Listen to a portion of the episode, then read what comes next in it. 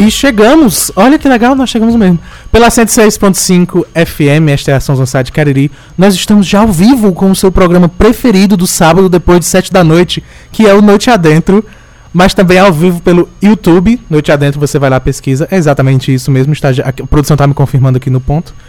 E nós estamos ao vivo também pelo arroba, underline Noite Adentro no Instagram. Estamos sim, né? É isso mesmo.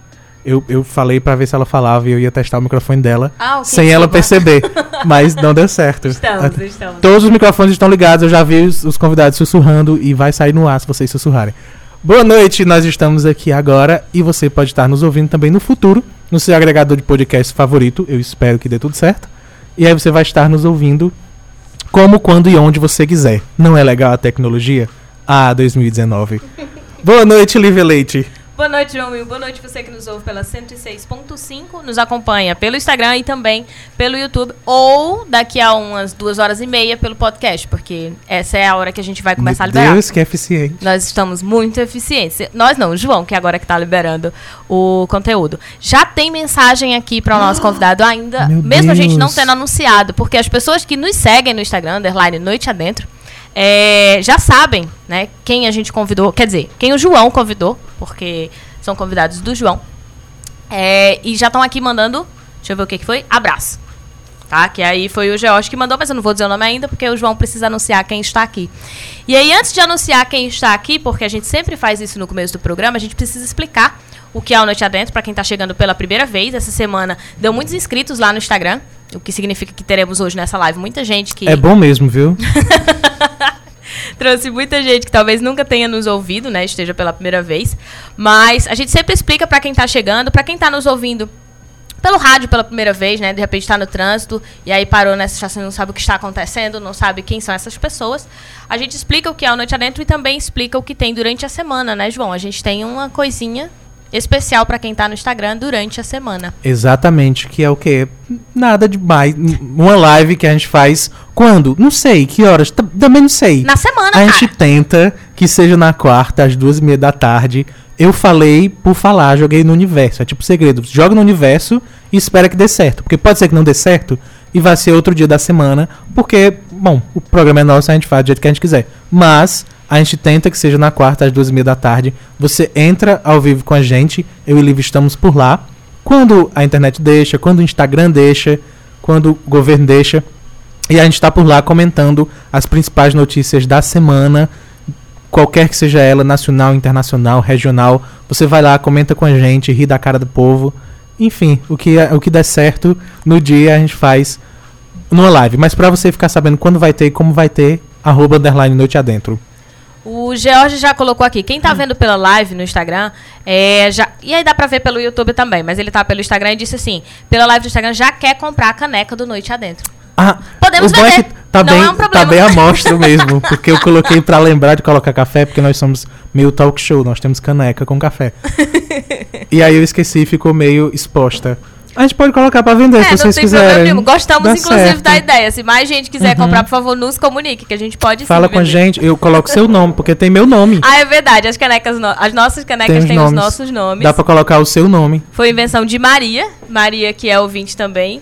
E que segue. to- É quase a nossa terceira apresentadora. Sim, Melhor do que muito estagiário. mas que não ganha porcentagem. mas que né? não ganha porcentagem. Fique claro. né? Mas foi ela que deu essa caneca pra gente. Em estagiário, o estagiário saiu. O Muito estagiário bem. nos queria- abandonou. Não mas tem problema, é, é não isso, tem é- problema. é isso, faz parte do programa, inclusive. Bom, A gente tá só enrolando porque a gente não gosta de falar com o convidado assim que começa, que é pra não ficar se achando, a Isso. questão da arrogância. É muito- então é a gente gosta de falar bastante, fingir que eles não estão aqui e coisa do tipo. Mais alguma coisa, Lívia? Sim, a gente precisa explicar Ok. o que é o programa. Tem muita gente que vem pra cá e não. Os convidados com certeza já foram informados, mas tem muita gente que não tem a menor ideia de como funciona o Noite Adentro. Você falou que é um talk show. Pode ser que as pessoas estejam esperando que tenha um monte de entrevista, a gente vai ficar bastante Uhum. calado. O que não vai O acontecer. que não vai acontecer. Porque o Noite Adentro funciona da seguinte maneira. Vamos usar o programa de hoje como exemplo. Os convidados são meus, o que significa que Lívia, hoje nem tanto, mas Lívia fica proibida de pesquisar sobre, tentar conhecer os convidados, ver quem é, como é, quando é. Lívia não pode descobrir nada sobre eles, porque a gente senta aqui e começa a conversar. O programa é feito de improviso nesta maneira. Nós não somos um programa de improviso, nós somos um programa improvisado, porque não temos pauta. Eu gostei, deixa Anota aí pra gente deixar no Wikipedia depois, como definição. Ah, nós vamos funcionar, a gente começa a conversar da maneira que a gente está fazendo aqui, porque é sem pauta, sem organização, sem a razonabilidade também, a gente faz do jeito que a gente tenta, do jeito que a gente quer. E é isso. Alguma coisa a acrescentar? Não, é isso. Só Não, que ok. o Erislen entrou aqui, já disse, diga A. É não nome? vou dizer o nome. Tá escrito Erislen. Ok. Eu não sei se é assim que pronuncia, mas foi assim que eu pronunciei, perdão. Aí tem diga A, e não vou pronunciar o nome da pessoa, porque você vai ter que anunciar que sou fã. Quer dizer, já temos fãs por aqui. Ah, meu diz Deus, que conhece e Ok. diz que ama. E aí depois a gente explica, porque eu preciso que você agora anuncie, porque já vamos deu. lá, vamos lá. Agora a gente anuncia os nossos convidados. Uma já veio aqui mais do que eu, basicamente mora por aqui pelo- pelos estúdios da Sonzonsat. Pelo menos pelas lives, ela tá toda semana. Então você provavelmente já conhece. Tem uma questão de falar no microfone pra gente ouvir. Mas, eh, então já conhece. O programa hoje vai ser bem assim também, porque é um programa meio de casa já. E os convidados também. Mas, em ordem alfabética, primeiro, Chayne Alencar. Boa noite de Aê, novo, gente. Boa noite. Que bom estar aqui de volta. Acompanho sim todas as lives. A gente sabe, aparece. E eu achei meio e eu achei meio possessivo os meus convidados. São sou meus muito, convidados. Muito possessivo, São- João. eu sou mesmo, Você são vai os meus morrer no convidados. próximo filme. Ah, nem vou, porque sou eu que escrevo. Então. ah, você entende isso já. E o nosso segundo convidado, que veio junto em ordem alfabética, Jair Oliveira, boa noite. Boa noite. Boa Esse noite, estreando, João. todo, ele é Boa noite, João Will. Boa noite, Lívia. Boa noite a todos os ouvintes, né? Do programa Noite Adentro. E é uma grande satisfação estar aqui junto com vocês. é, hoje fazendo esse programa, né? A gente é experiente em fazer programa. Eu- Parecia que ele tava lendo, foi Todo tão. sábado. Hum, foi tão, tão eloquente. Ele fez os nossos convidados. É isso. Uma boa noite a todos, esse foi o Noite Adentro. Não, mas a gente começa hoje. Como você quer conversar, Lívia? Dois- Quando nós temos dois, a gente decide na hora como é que a gente quer fazer. É, Porque nós temos exclusivamente uma única pergunta no programa Noite Adentro. Shane já passou por isso. Então, Então eu acho que tá decidido. Se Cheyenne já passou por isso, a gente pode fazer um fase eu tô Um do sendo faz outro. do outro. excluída, pessoal. Aham. então faz do outro. É. Pois ótimo. Eu acho divertidíssimo. Nossa única pergunta é pra, a, pra a pessoa se explicar, dizer quem é, pra quem não conhece também conhecer e a gente iniciar a nossa conversa. Então, como Cheyenne já veio, já participou, já sofreu isso, a gente vai fazer o contrário. Cheyenne vai explicar pra gente quem é Jaildo e Jaildo vai explicar pra gente quem é Cheyenne, porque dessa maneira é muito mais divertida. e aí, enquanto eu deixo eles pensando, porque é bem legal. Boa noite, Vivi, tá por aqui, dá um grito. Sim. Só porque é convidada, mostra ela. Ah! Pelo Então, Instagram tá dá pra mostrar, no. YouTube fica mais difícil. Ela tem que aparecer na. na- Então. aparecer com a cara na, na, na live. Mas está mencionado. Essa voz é da nossa produção, porque o ponto tá alto, você conseguiu ouvir. Isso. Então, é isso. Ah, foi o estagiário. Então vamos lá, quem quer começar? 0 e 1, um, não dá pra fazer duas pessoas. Para o ímpar, Tá. vai. Vai, eu tô falando sério. E vai, dois, três, já. Vai, Vai. tem que ser rápido, que as Tá, pessoas não têm ganhei. paciência Então pra ouvir. pronto. Começa. Jaildo, quem é Shane Alencar? Vixe, olha só. Como- É um- a gente- lembrando que a gente tá às 7 da noite, pode xingar, mas calma. Pode? Pode, pode falar palavrão. A gente que manda. Ah, meu Deus. Olha só. É, Cheyenne Alencar, então. Cheyenne, Al- a Cheyenne Alencar, eu posso dizer que ela é minha irmã gêmea. Não sei Ah. como, né? Mas foi assim, né? A gente é, já se conhece há. Faz dois anos, né, Chay? Acho que sim. Mas assim, é, esse pouco tempo que a gente se conhece, já parece que a gente viveu uma vida inteira juntos, né? Porque a gente já participa de tanta coisa junto, a gente produz juntos e, e Chay é uma pessoa assim que é bem companheira mesmo. Ela está ali disponível para tudo que a gente precisar, o que a gente puder contar com ela, ela está ali disposta a colaborar, né? Ela, né, é conhecida como a, a produtora de filmes de terror, né? Todo mundo fala isso, né? Eu também tenho que falar, porque não dá pra, não dá pra negar essa característica dela, né? Você vê as carinhas de anjo, mas não tem nada de anjo. Aonde? Eu não. A gente devia. A gente devia. Não tem um nome, Chay. Desculpa. Desculpa. Não, não tem um Alô, Minha nome. advogada, doutora Vilândia, eu quero abrir um processo. Doutora Vilândia é minha advogada também. Então há conflito de interesses por aqui. Então, mas a gente podia criar. Desculpa, eu interrompi. O programa é assim. A, a, a gente podia criar um, um nome pra ti, Chay. um- Uma espécie de vocativo. Dama do terror, algo do tipo. Cria um, pensa em um. Porque eu acho que seria Só super legal. Está lançado o desafio, pessoal. Arranje um vocativo pra É, Cheyenne. vamos fazer aí uma. Uma né, o pessoal Aham. tá ouvindo o programa, vendo. é, manda sugestões, né? Eu acho que seria uma boa. né? Isso, gostei. A melhor- a melhor- a dona- Uhum. Ah, É, né? O, o, o melhor nome a gente adota. Ganha o quê? Nada. Ganha. Ganha o beijo dela. ganha- Eu pronto. fiquei no vácuo. Por favor, eu no vácuo na minha live. É, Mas, bate. mas ganha, Isso, cara. obrigada. Ganha A gente minimamente vai Dizer o citar nome. o, arroba da pessoa aqui. Pronto, é isso você ganha. Se isso for suficiente pra você, por favor, Eu, participe. mando, eu faço um vídeo. A gente faz um vídeo. Obrigada. O É. seu foi mais voltado. Parabéns. Não é assim, né? Hoje as pessoas. Sabe, uma coisa que pode ficar legal. No participar microfone, como Uma coisa que. Foi mal, desculpa. Uma coisa que pode ficar legal é a pessoa que mandar a sua sugestão e a gente voltar. Quem ganhar, essa pessoa participar como figurante de um próximo trabalho da gente. Olha, próximo pronto. Meu Você Deus. vai trabalhar Ficou. com. Meu nós Deus três. do céu, que o negócio agora ficou sério. Agora sim. Virou? Tá aparecendo aí sugestões. Caramba, virou realmente eu, coisa eu pesada. fiquei tipo, era- não era só uma brincadeira, né? Não, agora o negócio Agora é Era, sério. era só uma Agora- brincadeira, mas virou uma brincadeira séria, né? Então vamos ter que repetir as regras aí. Tipo, Vamos o que, que lá. as pessoas têm que. Você tem que criar um título para Cheyenne, porque ela já foi mencionada várias vezes como pioneiro do terror na região barra no mundo. Ah, e, e sendo não só fã, como produtora e talvez, e realmente a pioneira, mas esse nome é feio, do terror na região, arranje, crie um título para Cheyenne. O que que ela é? Eu gosto de A Dama do Terror e a Imperatriz. Eu tô usando Mas todos os alguém- nomes. É, se alguém Eu que vou disser participar do filme. Dama do Terror, não vai ganhar. Não aí- vai mais. Não, aí, aí foi só o Nós pontapé inicial. Foi exemplo. Só- sugestão de aí, o João e o. Dama do Terror e Imperatriz do Terror, não é isso? Falei duas. Não vale mais usar esses dois. Não vale gosto. mais esses dois, tem que ser outros, Ah, pessoal. São Vamos só lá. exemplares. E aí quem você, quem ganhar, participa aparentemente como figurante Você do YouTube, em um dos próximos decepcione. trabalhos. o que aparentemente ficou decidido que era o prêmio. Então, mas enfim, é isso.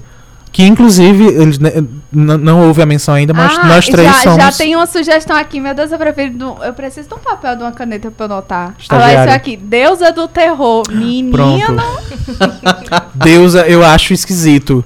Porque se a gente tá falando de terror, não é Deus, Rainer. Tem que, É, tem que demônio do terror. Tem que ser Não, tem que não dá. Demônio do terror. a diaba do terror. A diabo Não, do terror. Sinto muito, eu não vou envolver religião. Tô brincando. Deus eu gosto. Eu gosto.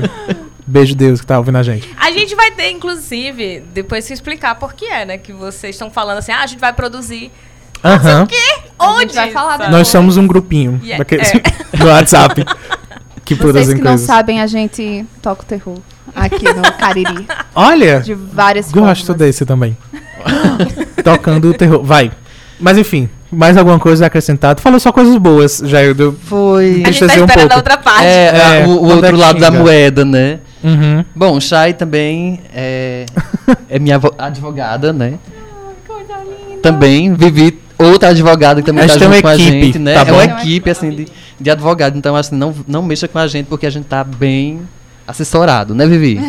Então, então assim, é, Chay, ela... Ela já tá no telefone, inclusive, processando alguém, é isso mesmo? A gente já tá entrando com um processo por algum motivo. Então, é basicamente isso, né? Assim, a, a minha convivência com Cheyenne, o, o que eu conheço dela, é basicamente esses dois lados é, profissionais dela, né?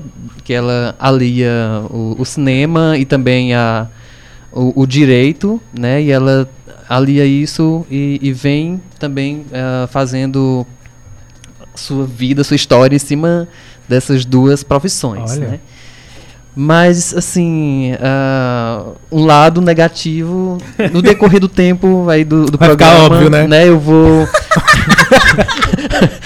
a gente vai, vai falando claro, mais, né? sei Foi só eh, pra, pra começo de introdução, conversa, Pra né? Acho que assustar Não acabar É minha pra- reputação. é, é bom a Esses gente são meus deixar... amigos, pessoal.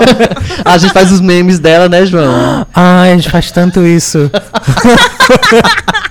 Mas isso é só no, no nosso É bem- grupinho, é no privado. grupinho. Ok, já Foi nos deu elemento suficiente Falou- pra termos o que perguntar. Falou só coisa boa, foi péssimo. Chayenne, quem é Jair do Oliveira? Ele faz memes, meu. Tô brincando. É, antes de responder essa pergunta, só, só mandar um beijo pro meu tio. Meu tio Dedé que tá acompanhando, já mandou mil mensagens. E vamos lá. Beijo, tio. É, Jaildo. Tá Quem é fazendo Jaildo? live. Estou também. Meu Deus, sendo. A, a- sendo concorrência da nossa própria live do Não, programa. porque Sai só daqui tem agora. meu pai, minha mãe e meu tio. Meu Deus. Uma live privada de família. Só tem a minha família. Vamos ser chamado em né? grupo. Então, Já é. pessoal, se vocês querem fazer a brincadeira, tem que entrar no arroba underline noite adentro. É, Só vale por lá. Só o no- vale por lá. o nome Aqui é disso só é- o povo da minha família mesmo, ó, meu tio. que- Ó, Chá, você arrasa, obrigada. Pois isso é uma chamada de família- vídeo, Chay, não é É. nenhuma. Mas vai.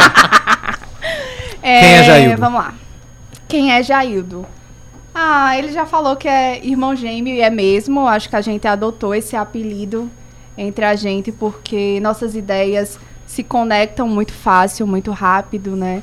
Jaildo tem boas ideias, é super talentoso é, em relação ao cinema, principalmente ao cinema independente. É uma coisa que eu já venho produzido há um tempo também e ele com as ideias dele. Quando a gente se conheceu, se uniu, a gente, ah, vamos continuar produzindo e vamos somar as ideias, vamos somar as histórias e vamos botar pra frente essa- essas ideias. Então ele é muito parceiro, muito companheiro. Detalhe de Ailda que às vezes quando ele tá em gravação, às vezes a gente tá naquele momento bem estressante, ele, tipo, ele tá puto da vida, mas ele não fala, ele fecha a cara. então, eu acho que isso já é uma característica da gente, a gente se entende assim, então a gente discute, a gente nem discute em sete de gravação, porque um já conhece o outro. Às vezes quando uma coisa acontece, eu já, já eu, ah, eu cheguei com isso aqui, o que é que tu acha? Só pela minha cara ele já vai saber que eu tô achando uma droga. E, eu também já vou saber que ele tá detestando alguma coisa. E eu acho que o momento que a gente mais eh, ficou mais firme, essa parceria de trabalhar junto, foi com certeza com o Valor do Tesouro Perdido, que depois a gente vai falar sobre esse filme, em que eu entrei também com, com preparação de elenco e produção e foi foi maravilhoso. Então, Jaildo é um cara super talentoso, que não pode se ficar só no Cariri, né? Ele já vem sendo conhecido em vários lugares, é, através dos trabalhos, dos filmes. A gente sempre tá. Acho que um ponto positivo da gente, e não só eu, Jaildo, mas incluindo o João também, que trabalha com a gente, é de estar produzindo e estar divulgando o que a gente produz. Porque o grande problema que eu sinto em relação ao cinema independente é as pessoas produzirem e guardarem suas produções e não divulgarem. Então isso a gente tem feito muito tranquilo, divulgando muito o trabalho. Então o Jaildo é um parceiraço. E o defeito ele tem, ele tem muitos. Começando, começando lá. pelas figuras que ele faz. Ele e é João ótimo, fica é fazendo divertido. meme, figurinha, tem figurinhas horríveis minhas. Mas a gente faz isso porque a gente gosta dela. Então, É, assim, a gente, no meu Chay, Instagram. como é, é basicamente nossa irmã mais nova e a gente faz bullying com ela. Pronto. Mesmo Sim. eu sendo bem mais novo que os dois. Sim. Até parece, até parece. É, o João, ele estraga minhas histórias, eu mato as pessoas e ele pega, ele faz Ah, é. questão de pegar as mortes que eu faço e torna uma coisa engraçada, fica uma Tiro droga. todas. Mentira, é fica super criativo, Porque mas eu sou. acaba a minha vida. Nós somos um grupinho de três pessoas. E Jaildo o nome, topa, o grava nome disso tudo. é, tipo, homenagem, não sei. Mas quando eles falam que eles são dois irmãos gêmeos, eu sou tipo um primo que fica, que tá, mas também sai. tem tu- Mas é. Você tem tudo a ver, olha o cabelo como é igual da gente. É, é, então Mesma cor. tem essa questão. Ah, mas era isso. Tem perguntas, Lívia? Eu sei que tem já. Por isso que eu. Não, aqui eu ia ler a quantidade de pessoas Não, eram que, vem, que vem chegando aqui, ó. Luziene, o Iliano, o Augusto, é, a Silene, o Ricardo e o François, né? Pelo funcional. Que ele chega aqui. Que ele sempre. Eu sempre faço divulgação dele. Toda vez que eu leio o arroba. Deve. O, o Tibério também, o André Moraes, o Júnior Vilheira, a, é, e as outras pessoas eu já tinha lido. Ah, e a Vilândia, que eu não li antes, mas também já tinha chegado por aqui. Então, na verdade, eu tinha que anunciar, porque chegou um monte de gente e eu não falei quem era que estava por aqui. Basicamente era isso. Mas microfone. eu quero saber. o microfone é aqui, amiga. Então, é que tá difícil. Eu sei. Eu tô, eu tô Estagiário, lendo. vem segura, pelo amor de Deus. Eu tô lendo e com o celular, né? Uhum. Apontando pra João, lendo e segurando o microfone. E eu achei divertidíssimo, por isso eu reclamei. que eu achei bem legal. Porque ela tá com o celular numa mão, pra quem tá na rádio ou no podcast. O celular numa mão, o microfone na outra, tentando colocar o microfone na boca e ainda mexer o dedo no celular. Enquanto isso, o meu retorno tá terrível. Porque tá tipo, sabe Ah, assim, tá. aqui- até o sanduíche, Sério? Ah, então, não. Daí é você. tá né? muito ruim. Eu não sei porquê. O, o outro celular que eu usava como retorno tava super tranquilo. Mas aí, eu não sei porque hoje ele saiu. Que é esse? Pode me dar, por favor. E aí, você que está nos ouvindo, ou pelo podcast, ou pela rádio, esse é o momento onde a gente para para falar sobre os problemas que estão acontecendo Vem aqui. aqui, estagiário, Porque, como é ao vivo, o João, por exemplo, falando no microfone, vem aqui, estagiário. E aí, Ah. corta a minha fala. Entrega ali. que tô tentando explicar pra vocês que neste momento a gente não consegue continuar a conversa, por quê? Porque simplesmente agora eu não tenho mais retorno, porque Uhum. o estagiário simplesmente puxou o meu fio e eu não consigo mais me Não ouvir. teve um com E licença, eu não teve sequer nada. sei que estou falando e se as pessoas As me produções de ouvem. vocês são assim, porque é as nossas. assim o ao vivo, gente. Não tem as como. nossas ele tirou do ouvido. É, é isso que eu tô falando. Ele tirou do, Respeito total com o apresentador. Meu E Deus. nesse momento eu não consigo saber se as pessoas estão me ouvindo, se tá bom ou se não tá. E é péssimo trabalhar Hum. É, é sem bem ruim. Então, se você não sabe, o retorno basicamente é eu fico me ouvindo no rádio. As produções de vocês são assim, precárias desse jeito. Às vezes acontece alguma coisa ou outra, né, Chay? É, a gente sofre bastante, mas sempre dá certo. Sempre um segura um cabo do outro, dá tudo não, certo. não sei se é essa frase. no ar, assim, sábado à noite. Mas enfim, é questão sua. Mas foi, já saiu. Eu não estive em todas as produções, entende? Então, não sei. Família. Eita, foi na frente Ela do vai As pessoas pai. constrangidas aqui agora. Ah, Eu quero dizer que pronto. agora ela derruba agora meu live retorno dela. tá ótimo. Pronto, vai. Meu retorno tá maravilhoso. Eu agora consigo entender tudo que eu falo. Então fica mais fácil. Porque eu tava tendo que falar e pausar. Porque além de tudo, eu tenho que ficar pensando, tipo, ok, minha fala já terminou. Porque fica repetindo. O que é agora, né? E vocês falando eu ouvindo aqui é, pelo, pelo rádio, né? Ouvindo atrasado. E aí Ó, é angustiante. Já que a gente tá falando de produção, se você nunca precisou passar por isso, de, de- da necessidade de um retorno, retorno que a gente fala é quando a gente tá ao vivo, por exemplo, e tem um bichinho no nosso ouvido, normalmente é um fone de ouvido, que coloca é, que a gente tem pra descobrir como é que tá saindo no ar aquilo que a gente tá falando. Se o retorno estiver um pouquinho atrasado, a gente vai acontecer o que você vai lá no YouTube, depois que a live, depois que o programa acabar, digi- digita sanduíche ishi, e aí você vai descobrir o que acontece quando o retorno tá um pouquinho atrasado. Porque você verdade. fala e sai da sua boca ah, em um momento, mas chega no seu ouvido com atraso. Então você começa a sofrer uma espécie de derrame na hora que se você nunca passou por isso, é algo divertidíssimo pra quem tá só vendo. Não, e se você no YouTube, é- até agora era isso que eu estava passando. Se você viu careta ou viu quando eu tava meio calada, assim, meio perdida, era isso que tava acontecendo. eu Esse tava era o problema. Mas eu acho assim, se a gente pensar, por exemplo, alguém que nunca trabalhou com, com esse tipo de coisa, porque até vir pro Noite Adentro eu também não tinha a menor ideia de como Uhum. funcionava um retorno. Eu acho que dá pra entender mais ou menos quando você assiste um jogo pela internet. Que aí Uhum. todo mundo já tá explodindo os fogos de artifício e você, ah, E você não viu ainda o que você aconteceu. não viu ainda o que aconteceu e fica tipo, oh meu Deus, eu comemoro, eu não comemoro, eu já sei que é gol, mas eu não vi, sabe? Então, Foi um exemplo péssimo pra quem tá aqui, porque é uma pessoa que não assiste jogo de maneira Não, nenhuma. mas Mas, quem tá em casa jogo. provavelmente entendeu. Exato, que é quem, com quem eu estou preocupada, quem não tem a menor noção de produção. Pro pessoal que tá aqui, é tipo assistir um, um- um show da Beyoncé online, pelo. Por aqueles sites pirata que você assiste. Melhor, Game of Thrones. Melhor definição. Você tenta assistir HBO e não tem, é tipo isso. Mas na maioria, eu acho que as pessoas pelo menos entendem, mais ou menos. Nem que seja na Copa, né? Alguém assistiu. Eu, não- Sei eu não, não. assisto, mas na Copa eu sei como Sei é que é. não. Então, enfim, agora nós consertamos, eu consigo falar e me ouvir, o meu cérebro tá em paz. Eu consigo continuar. Passou a fase do derrame. Não estou mais com derrame, né? Agora eu consigo me concentrar pra fazer alguma pergunta, além de ler. É, E agora o seguinte- programa acabou, a gente vai ter que ir pro intervalo. Mentira. Mentira. Não, eu queria perguntar, na verdade, é como que nasceu o grupinho, porque vocês falam muito de grupinho, e como pra vocês é muito comum, é, eu acho que me cabe essa pergunta, pensando no público, que grupinho? Vocês ainda não falaram. Que- é, vocês não falaram como é vocês isso? conheceram. Até agora só deu pra entender que vocês estão no WhatsApp mandando memes. Entendeu? Tipo, dá Calma, pra Mas é entender que vocês trabalharam junto. Isso É deu um pra entender. grupo onde É. a gente se Por quê, reúne, sabe? tem uma roda, a gente dá as mãos. Faz um- uma oração. É apenas isso. É, eu falo? Começo? Já Explicar. Já começou, né, amiga? Não sei Porque se. você fala assim, deu ah, nem eu já chance. trabalhei. É. E aí tem algumas vezes. A gente já deu pra entender que vocês trabalham juntos. Já deu pra entender que vocês trabalharam em outros projetos juntos. É. Já deu pra entender que tem alguma coisa a ver com o filme. Uhum. Até aí. Só, né? Só até Ó, tá vendo? A deixa pra vocês. Bom, pessoal, a gente conhecia os meninos já tá com tempo de outros momentos.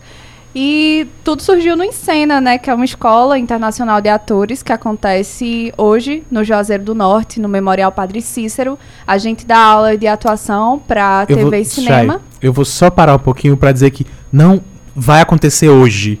Está acontecendo É, neste período de exatamente. tempo. Está acontecendo. Tipo, está, já é a nossa é, segunda atualmente, turma. Porque foi né? bem. Está acontecendo hoje. A gente Agora, daqui, a gente vai lá. momento. Não é agora, mas enfim. Não, é Continue. um curso de formação. A gente já está com a segunda turma aí andando para se formar. Eu sou diretora da escola, das aulas de atuação. O Jaildo fica com toda a parte técnica, né? Onde ele explica sobre direção de fotografia, ele faz a produção, a gravação de monólogos, de cenas que acontecem na, nas aulas, e o João é o nosso roteirista.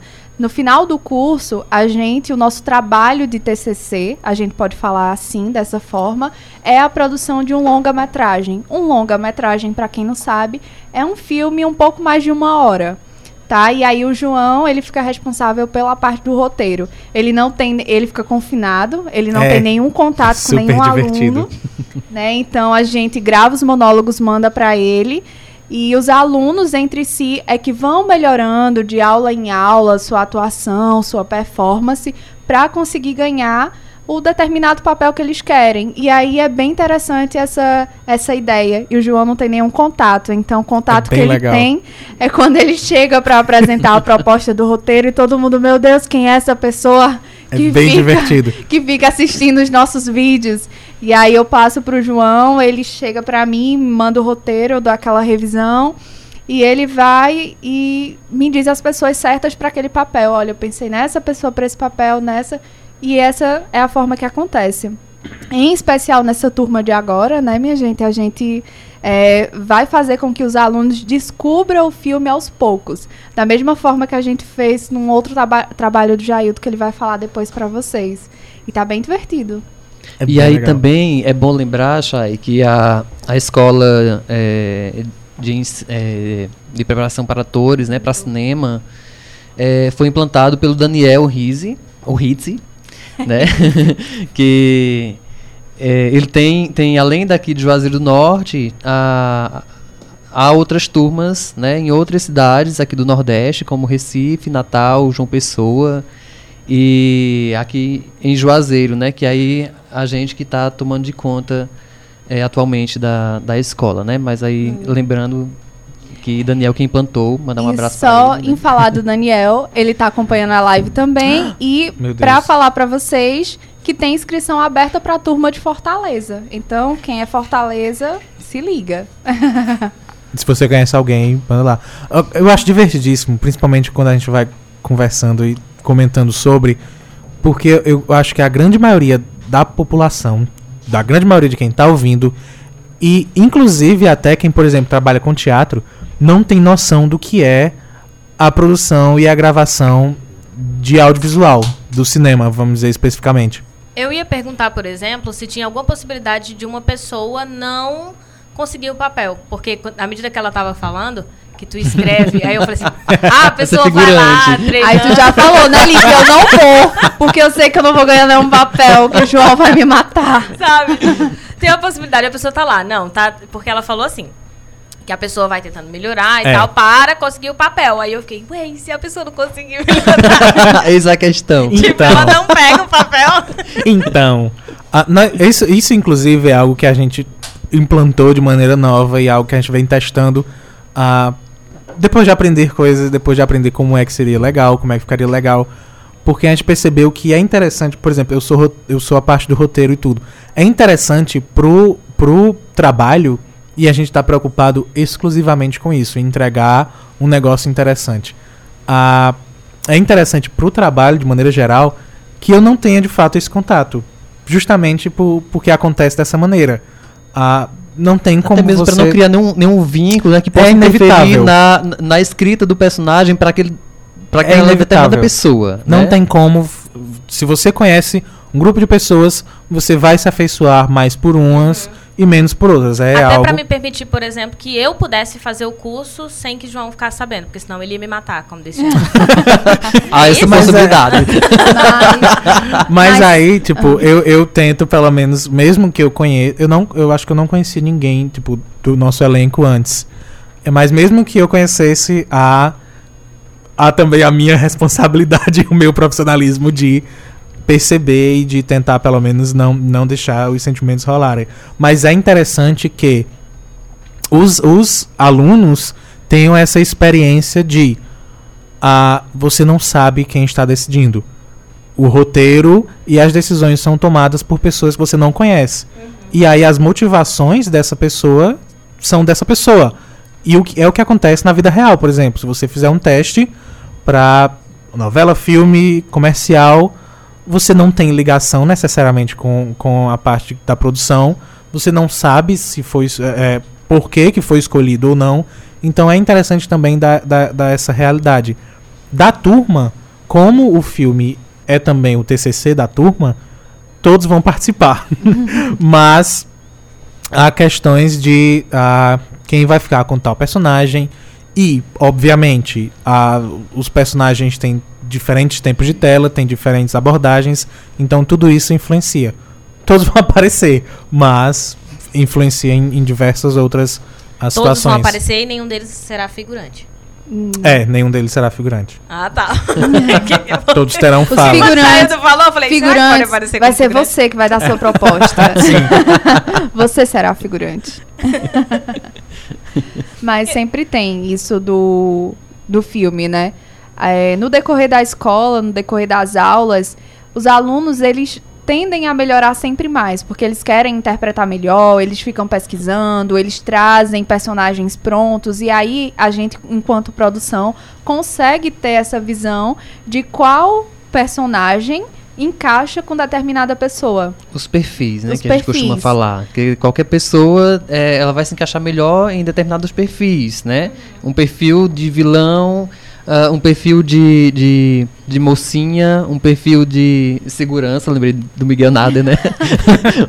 então, assim, cada pessoa tem, tem um, um conjunto de características que vai se ah, identificar com o- aquele personagem, né? Vai se encaixar melhor ali.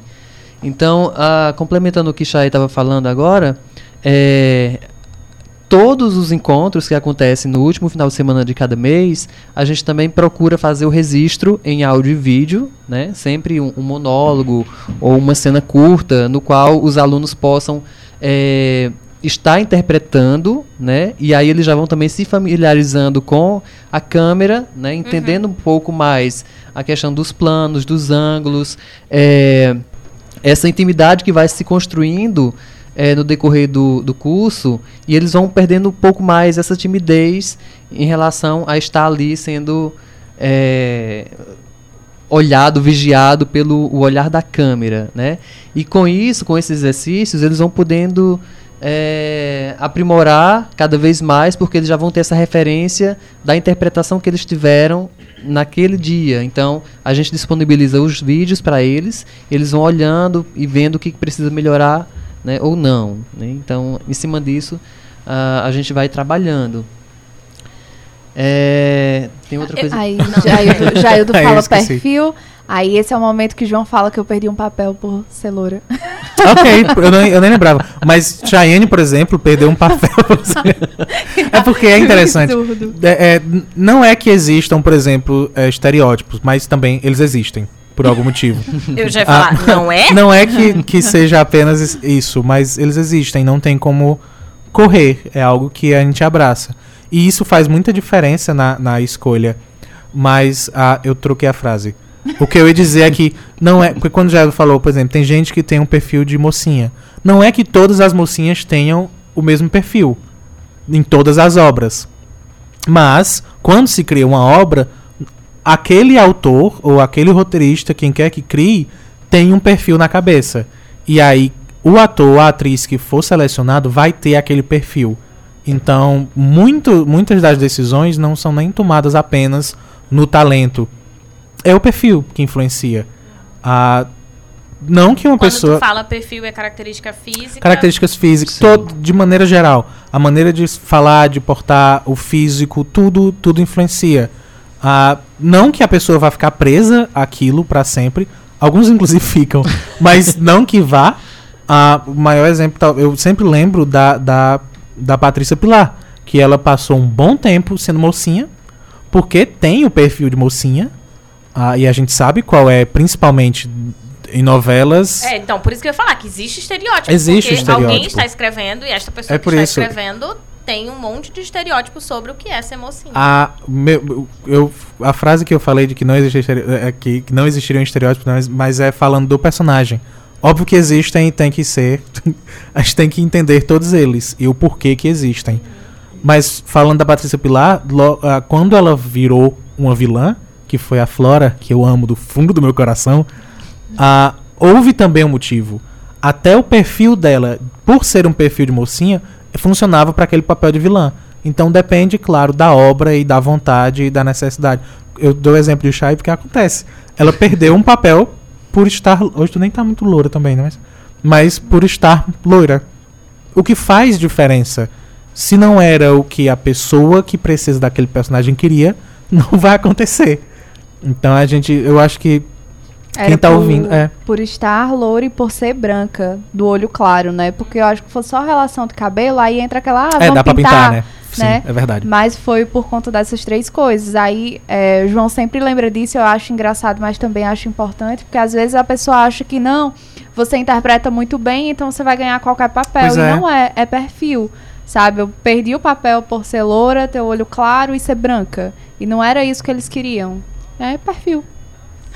E aí também tem outra, outra coisa que a gente eh, lembra em relação a- aos perfis, é, porque os, per- os perfis eles vão cair justamente ali na linguagem cinematográfica ou linguagem audiovisual, né, como a gente queira chamar. Por quê?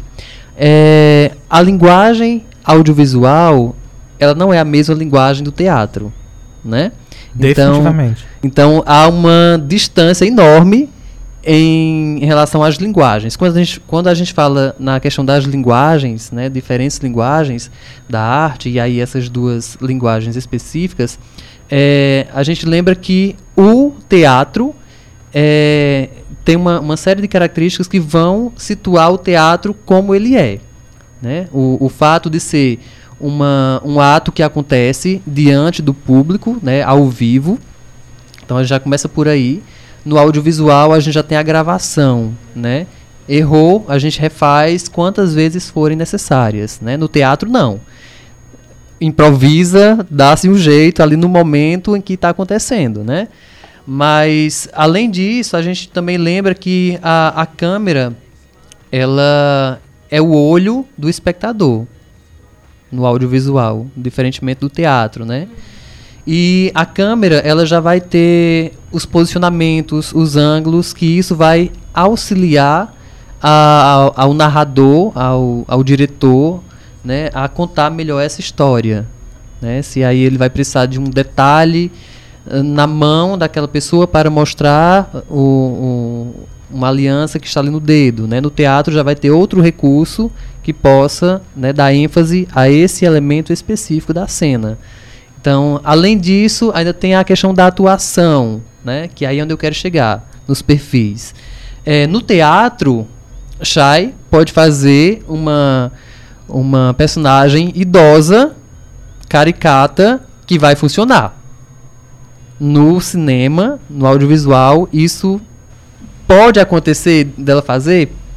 Pode. Numa obra bem específica É, que deseja. Uma coisa bem específica, mas é, é muito mais difícil chegar nesse lugar, porque o, o, o filme, né, o, o audiovisual, ele busca mais pela naturalidade, mais a, a, a- eu não diria nem a realidade, mas pela naturalidade das cenas, né, o que no teatro isso já pode ir para outro lugar. A gente costuma sempre dizer, né, que no cinema o menos é mais. Então, a galera, os alunos de, de teatro que fazem o curso com a gente, né, que vem do teatro, que faz teatro há muito tempo, quando chega numa aula de cinema, sente na pele o quão, como é diferente. E ele chegou, meu Deus, será que eu consigo? Mas consegue sim, porque a arte ela é moldável, né? Você se molda. E aí é bem, é bem interessante quando eles saem dessa, dessa zona que é o teatro e vai para o cinema. Porque enquanto eles estão ali pro teatro, o exagero é bom, é bacana, pro cinema já é muito escancarado. Então a gente precisa de muita sutileza, né? Tudo, o menos é mais. Eu acho que esse é o melhor resumo, a melhor forma de, de explicar. O Júnior, o Júnior Vilheira, colocou aqui: no teatro a resposta do público é imediata, o contato é Uhum. outro. E aí ele disse: amo o teatro. É aí. outro. Mas é, é, é, é outra experiência e completamente diferente. Aham. A gente gosta de, de, de fingir que são coisas parecidas, porque são em questão de produção, em questão de pensamento, são artes.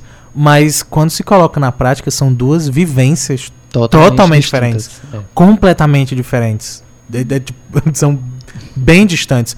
Há, há um exemplo é o público. No teatro a gente tem um público ali, dizendo pra você se tá funcionando ou se não tá. Ou até participando junto, dependendo da apresentação. Entrando no meio, dependendo do, do que seja feito. No cinema a gente não tem. No cinema o público só encontra depois de pronto. E depois de muito tempo. A, a, a gente vê um filme de uma hora e meia. Não foi feito em uma hora e meia. a gente demorou um bom tempo pra fazer aquele filme. Então é, é interessante, são, são situações tão diferentes e tão maravilhosas as duas. Quem Mas tá- é interessante também lembrar que quando o cinema surge, né, é, ele vai beber no teatro, né? O cinema quando nasce, os primórdios do cinema, né, quando, como a gente conhece aí, é, pelas primeiras imagens feitas pelos irmãos Lumière e já há relatos que de outras imagens que já foram feitas antes deles, né? Então assim o cinema é, costuma-se dizer que nasce com os irmãos Lumière, mas na verdade não, não nasceu aí, né? Já vem muito antes. Eles apenas patentearam o, o cinematógrafo, né? E, e aperfeiçoaram a- as técnicas e eles fizeram a primeira exibição pública, né? Mas é, o cinema em si, quando nasce, ele não é considerado arte, né? Ele tinha outra finalidade ali e mas as cenas, os primeiros estúdios, eles vão se basear muito na linguagem teatral, né? Quando a gente vê os primeiros filmes, é, a gente percebe que a câmera não se movimenta, né? A câmera é estática ali e a cena acontece diante da câmera, que é uma coisa bem teatral mesmo, né? E aí, ah, nos primeiros anos, né, do, do, do século XX, é que ah, o David Griffith, né, que é atribuído a ele a, a- a- o nascimento dessa linguagem cinematográfica, né? Quando ele vai começar a fazer outros enquadramentos, a movimentar a câmera. Então, a gente já tem essa linguagem aí começando a, a- nascer de fato e se desprendendo do, do teatro. Né? Mas é importante lembrar que tem essa relação. A gente tá dando uma super aula. É verdade. Eu sou Tá suspeita vendo? em falar também do teatro, né? Porque eu venho do teatro. Eu fui pro cinema depois de mais ou menos uns seis anos, cinco anos, dando aula de teatro, fazendo teatro, que aí eu entrei no cinema. Eu acho que a me maioria das pessoas né, que, Todo que chegaram a- teatro. ao, cinema, ao audiovisual, também, passaram por teatro, né? Que eu também me lembro, assim, eu com quatro anos fazendo teatro peça. até meus 16, 17 anos. Depois eu abandonei o teatro e fui ficar do lado né, de cada da câmera, do Me lado encontrou. por trás das câmeras. Então hoje eu me sinto mais confortável é, e mais à vontade atrás das câmeras do que mesmo na frente da- Eu da- também. das câmeras. Que eu é- gosto mais dessa parte, me identifiquei. Eu também. A história é bem parecida. É, agora eu lembrei o que Daniel Rizzi falou, né, uma vez pra, pra gente. Ele, olha, produção é um caminho sem volta. E realmente é, E é. pessoal. É assim. Se você ama atuar e for pra produção, se prepare. Tu não volta. Você não volta. Não sei se você volta. O Danilo comentou aqui, Chay, me nota, porque ele tinha feito uma pergunta e eu não li. Ah. Ele perguntou assim, cadê o Chuck? Mas é. Ai, Eita. meu Não Deus. tenho a menor ideia, tá aqui, eu joguei. Danilo, né? É, Danilo Freire. Ô, Danilo, o Chuck tá em casa. Não convidaram ele, mas eu vou trazer. Na próxima. Ela tem medo de uma trazer. Próxima, é, eu tenho medo de trazer e não me deixarem voltar com É, ele. é. Mas eu tenho o boneco sim, está lá em Ah, casa. eu já ia perguntar, quem é Chuck? É o, é eu o tenho, boneco. é o boneco Chuck. assassino, eu É o tenho. boneco. e O original, viu? aproveite Tipo, e deixe, será que e é um deixe sua opinião pro. Como é o meu nome? É um apelido? Um vocativo, um, vocativo título, pra pode ser o título. O título de Cheyenne, qual é o título dela? Isso, como você me chamaria? A única opção que surgiu, fora de João, foi Deusa do Terror. Qual é a sua? A boneca. A boneca do terror. Chay tem o, o Chuck original, viu? Porque agora nós temos dois Chucks, aparentemente. que tem o novo, que vai sair o filme. Sim, eu tenho o original. É, é, ela tem o primeiro, a primeira versão. Uh! Que ela vai me deixar roubar um dia. Pois é, Não. eu- não, é que quando ele começou a falar, ele tinha colocado assim, Chayenne Alencar, não creio. E aí colocou Conan E aí eu não li, porque vocês estavam falando sobre o assunto, eu não quis interromper. Aí ele perguntou, Chay, cadê o Chuck? Aí eu fiquei, ok, ele não vai dizer quem é Chuck. É- aí é o- ela começou a falar assim, ah, eu não trouxe. Eu fiquei, será que é um cachorro? né? Porque eu- primeiro eu pensei, de- não é um humano, que ela não ia dizer, eu não sei se iam deixar. Quando ela falou, não sei se iam deixar, eu falei, ah, então deve ser um cachorro. Só que ela falou, levá-lo, deve ser um cachorro. o meu cachorro. todo cachorro mundo- eu tenho um cachorro. Todo mundo acha que o nome do meu cachorro é Fred, é Chuck, é Jason, é Johnny Depp. Que é igualmente um vilão. Vou ser bem sincero. Exato. Ele, inclusive, disse aqui, o Danilo disse que te conheceu no lançamento do filme Os Olhos de Alice. Ah, sim, claro, foi um grande trabalho. Que bom que você lembra, Danilo. Fico feliz.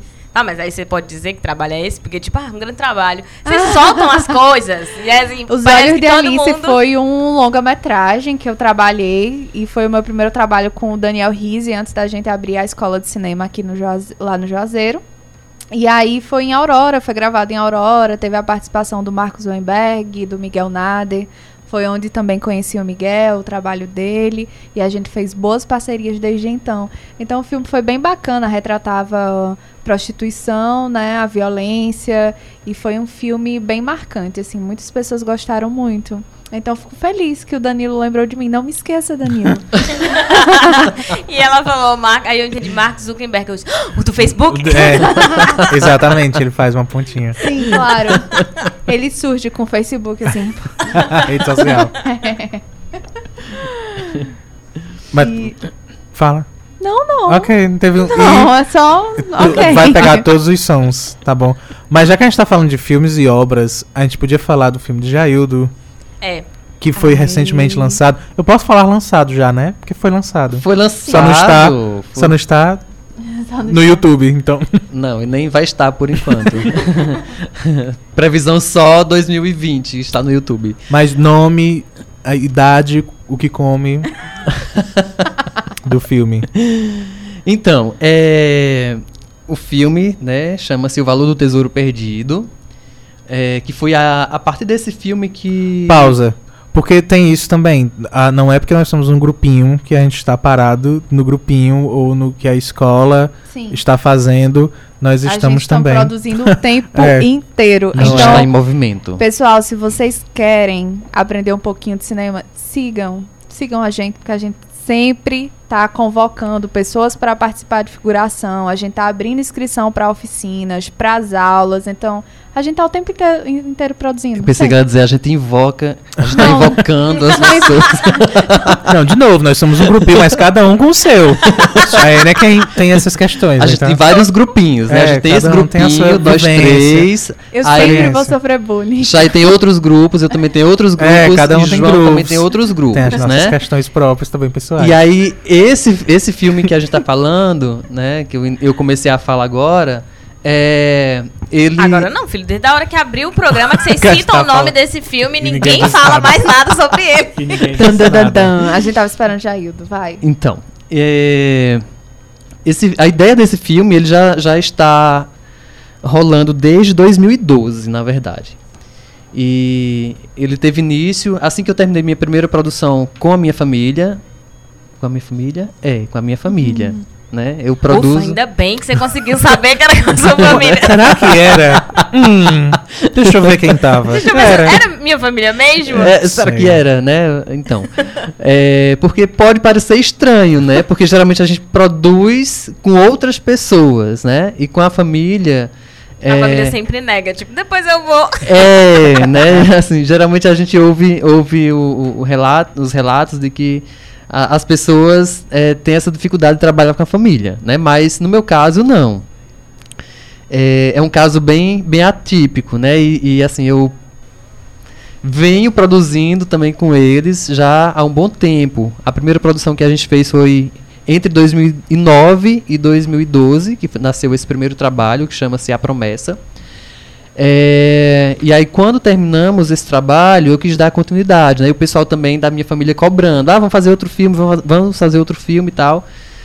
Aí, eh, eu comecei a escrever um, um roteiro já na época, em 2012, baseado numa história que um dos moradores do sítio lá, que é o sítio Cajuí de Milagres, onde a minha família mora, é, esse morador contando uma história lá e tal, e eu achei interessante pedir pra é, eu escrever.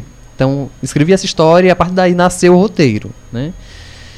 E falava sobre é, botijas, né? Então, esse tema é o tema que é, envolve o filme, né? Então, a partir daí, eu deixei de molho a história, né? De- entre 2012 e 2014 ficou parado lá engavetado. Em 2014 eu retomei esse trabalho, é, acrescentei algumas coisas, fiz outras modificações e deixei novamente de molho. Que aí eu só peguei novamente em 2017, que aí foi quando eu conheci Shai, num curso que a gente fez. Que João também, inclusive, estava presente nesse curso. Eu ta- tava, Tava. assim, eu lembro. Foi eu que uni Eu vocês. tava. Foi, mas foi. E aí foi a partir desse curso que eh, eu tive eh, esse impulso de realmente colocar para frente esse projeto, né? E aí Eu lembro definitivamente desse curso. Agora eu vou falar. A, fale. é um dos. Eu, é- eu, não, eu não trabalho muito como ator, principalmente nas outras coisas. Mas eu atuei no, no resultado desse curso. Foi um curta. E eu tinha uma cena na fogueira. E eu fumava perto de uma fogueira. Até hoje a minha alma tem cheiro de fumaça desta cena. Defumado. A coroa de De- vidro tá no sim, YouTube. Tá lá. Foram horas de gravação, uma carteira de cigarro e uma fogueira na minha frente. Até hoje eu sinto o cheiro da fumaça. A lembrança vem no meu rosto. Era só isso. Era só esse comentário. E esse esse curso, né, um workshop na verdade, Pra você ver o gente- quão trabalhoso é. É, a gente fez esse workshop, na época foi com o Miguel Nade. E aí eu costumo dizer que o Miguel também deu uma força para que esse trabalho ele saísse, porque foi a partir dali que eu me senti motivado a retomar o trabalho e aí como eu conheci mais pessoas na época, né, e aí incluindo o Chay, principalmente porque ela me ajudou bastante tanto na produção quanto na preparação do elenco. Então, a, a nossa parceria se firmou basicamente aí, né, Chay? Foi, verdade. Que aí eu procurei Chay para me auxiliar nessa parte, porque a minha família, ela ajuda em muitas coisas, né? Principalmente na parte de atuação e em outros serviços mais que eu preciso. O elenco todo, né? É, o, o elenco, elenco in- inteiro é a família de Jaildo. É, só não é o elenco inteiro, mas eu diria que 97, 98% do elenco é da minha família, né? A gente teve algumas pessoas convidadas, né, para participar, que foi a Betânia Lopes, lá de Iguatu. Sim. Um beijo pra, pra ela, se ela estiver ouvindo a Beijo, gente, vendo. Se ela não estiver ouvindo, ela vai ser cortada da Mas se ela não estiver ouvindo, a gente manda o podcast pra ela, pelo menos. Aliás, se ela não estiver ouvindo e se todos os alunos da- desta turma do ensino não estiverem ouvindo, todos serão cortados Sim. da próxima produção. Inclusive, Vai ter eu um vou mandar quiz. até mensagem aqui pra eles. Estão ouvindo? Mande. Vai ter um quiz. E Eu não além- entreguei o roteiro ainda, dá tempo de cortar. E além de Betânia Lopes, eh, a gente também teve a participação especial de Joaquina Carlos, uma grande atriz aqui de do Crato, né? Que a gente já se conhece também há muito tempo. E aí eu convidei ela para fazer uma participação. Mas com exceção das duas, todo o elenco é da minha família. É tio, é meu pai, é minha mãe, é meus primos, minhas primas. todo mundo. Aproveitar e mandar um abraço, aqui um alô para o pessoal lá no Cajuí, da minha família, que é, creio que estão ouvindo ou vendo agora, que eu- a gente mandou no grupo, né, Chay? Que a gente estaria aqui hoje. E, e aí a minha família, ela, ela participa de tudo, né? Mas a, a parte mais técnica eu tenho que dar de conta. E aí eu tenho que pensar em luz, pensar, eu faço manuseio de câmera, pensar em enquadramento, ângulo, é, microfone, ah, tudo, tudo. Eu só não faço parte atuando. Só não atua. É, e nem, nem fiz a, Preparação. a parte da é, a preparação, nem a, as a trilha sonora, né? Mas, com exceção disso, aí imagina a correria, a loucura que é na hora da- de uma gravação, você tá endoidando com tudo isso, né? Então, assim, para eu não, não É porque eu, eu gosto de enfatizar o quão trabalhoso é. Sim. Porque a gente se surpreende. Porque quando a gente tá vendo uma cena de 5 segundos na grande tela, a gente não imagina que a câmera podia estar em outro lugar e teve que mover tudo que era câmera, iluminação e microfone para aquele outro ambiente para se gravar 5 segundos. que às vezes nem 15 entra vezes. na Pois é. Que às vezes nem entra filme, no tá. né? isso. Então é, é, é bastante complicado, bastante trabalhoso. E é incrível, é maravilhoso. O Júnior Vilheira colocou aqui, acho massa as histórias das botijas. Um abraço pra- pra o Depois desse Júnior. trabalho todo descrito. E Como é feito, né? É. E aí eu lembrei até agora, o Jaildo falando que foi quando me conheceu e me chamou pro projeto e tal. Foi muito engraçado, porque ele chegou pra mim, eu tava ainda tava na faculdade, é, não tinha terminado ainda. E aí ele chegou lá na faculdade e tal pra falar comigo, aí me mostrou o roteiro, e Chay, é porque é assim, sabe?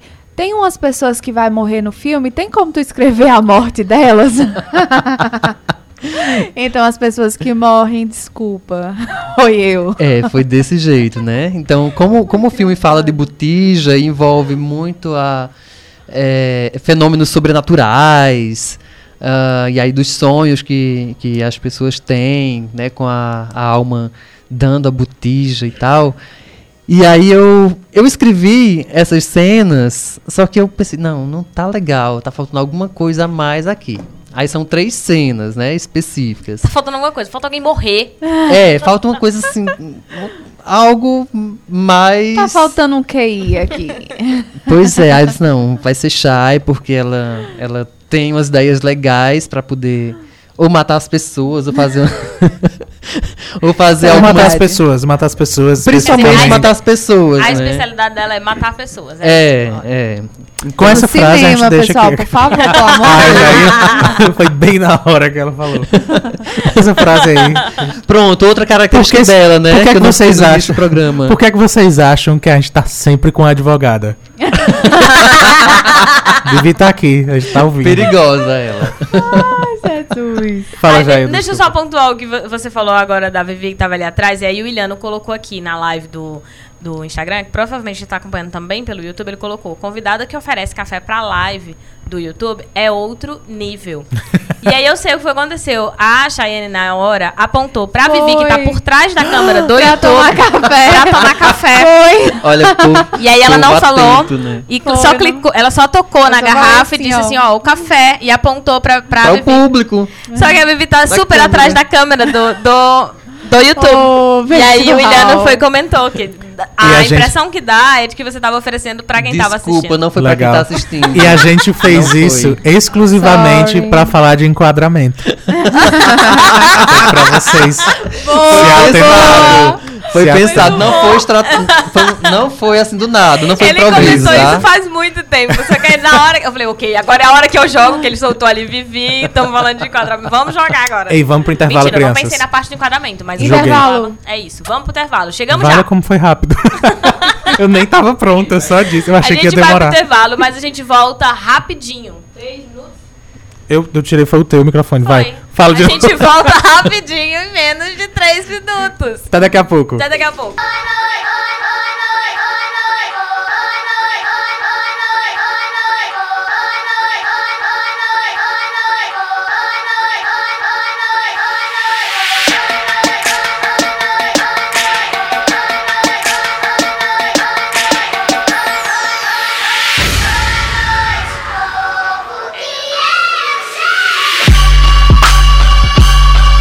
E chegamos, e chegamos, e maravilhosos e lindos pela 106.5 FM, Assuntos no site Cariri, mas também pelo YouTube.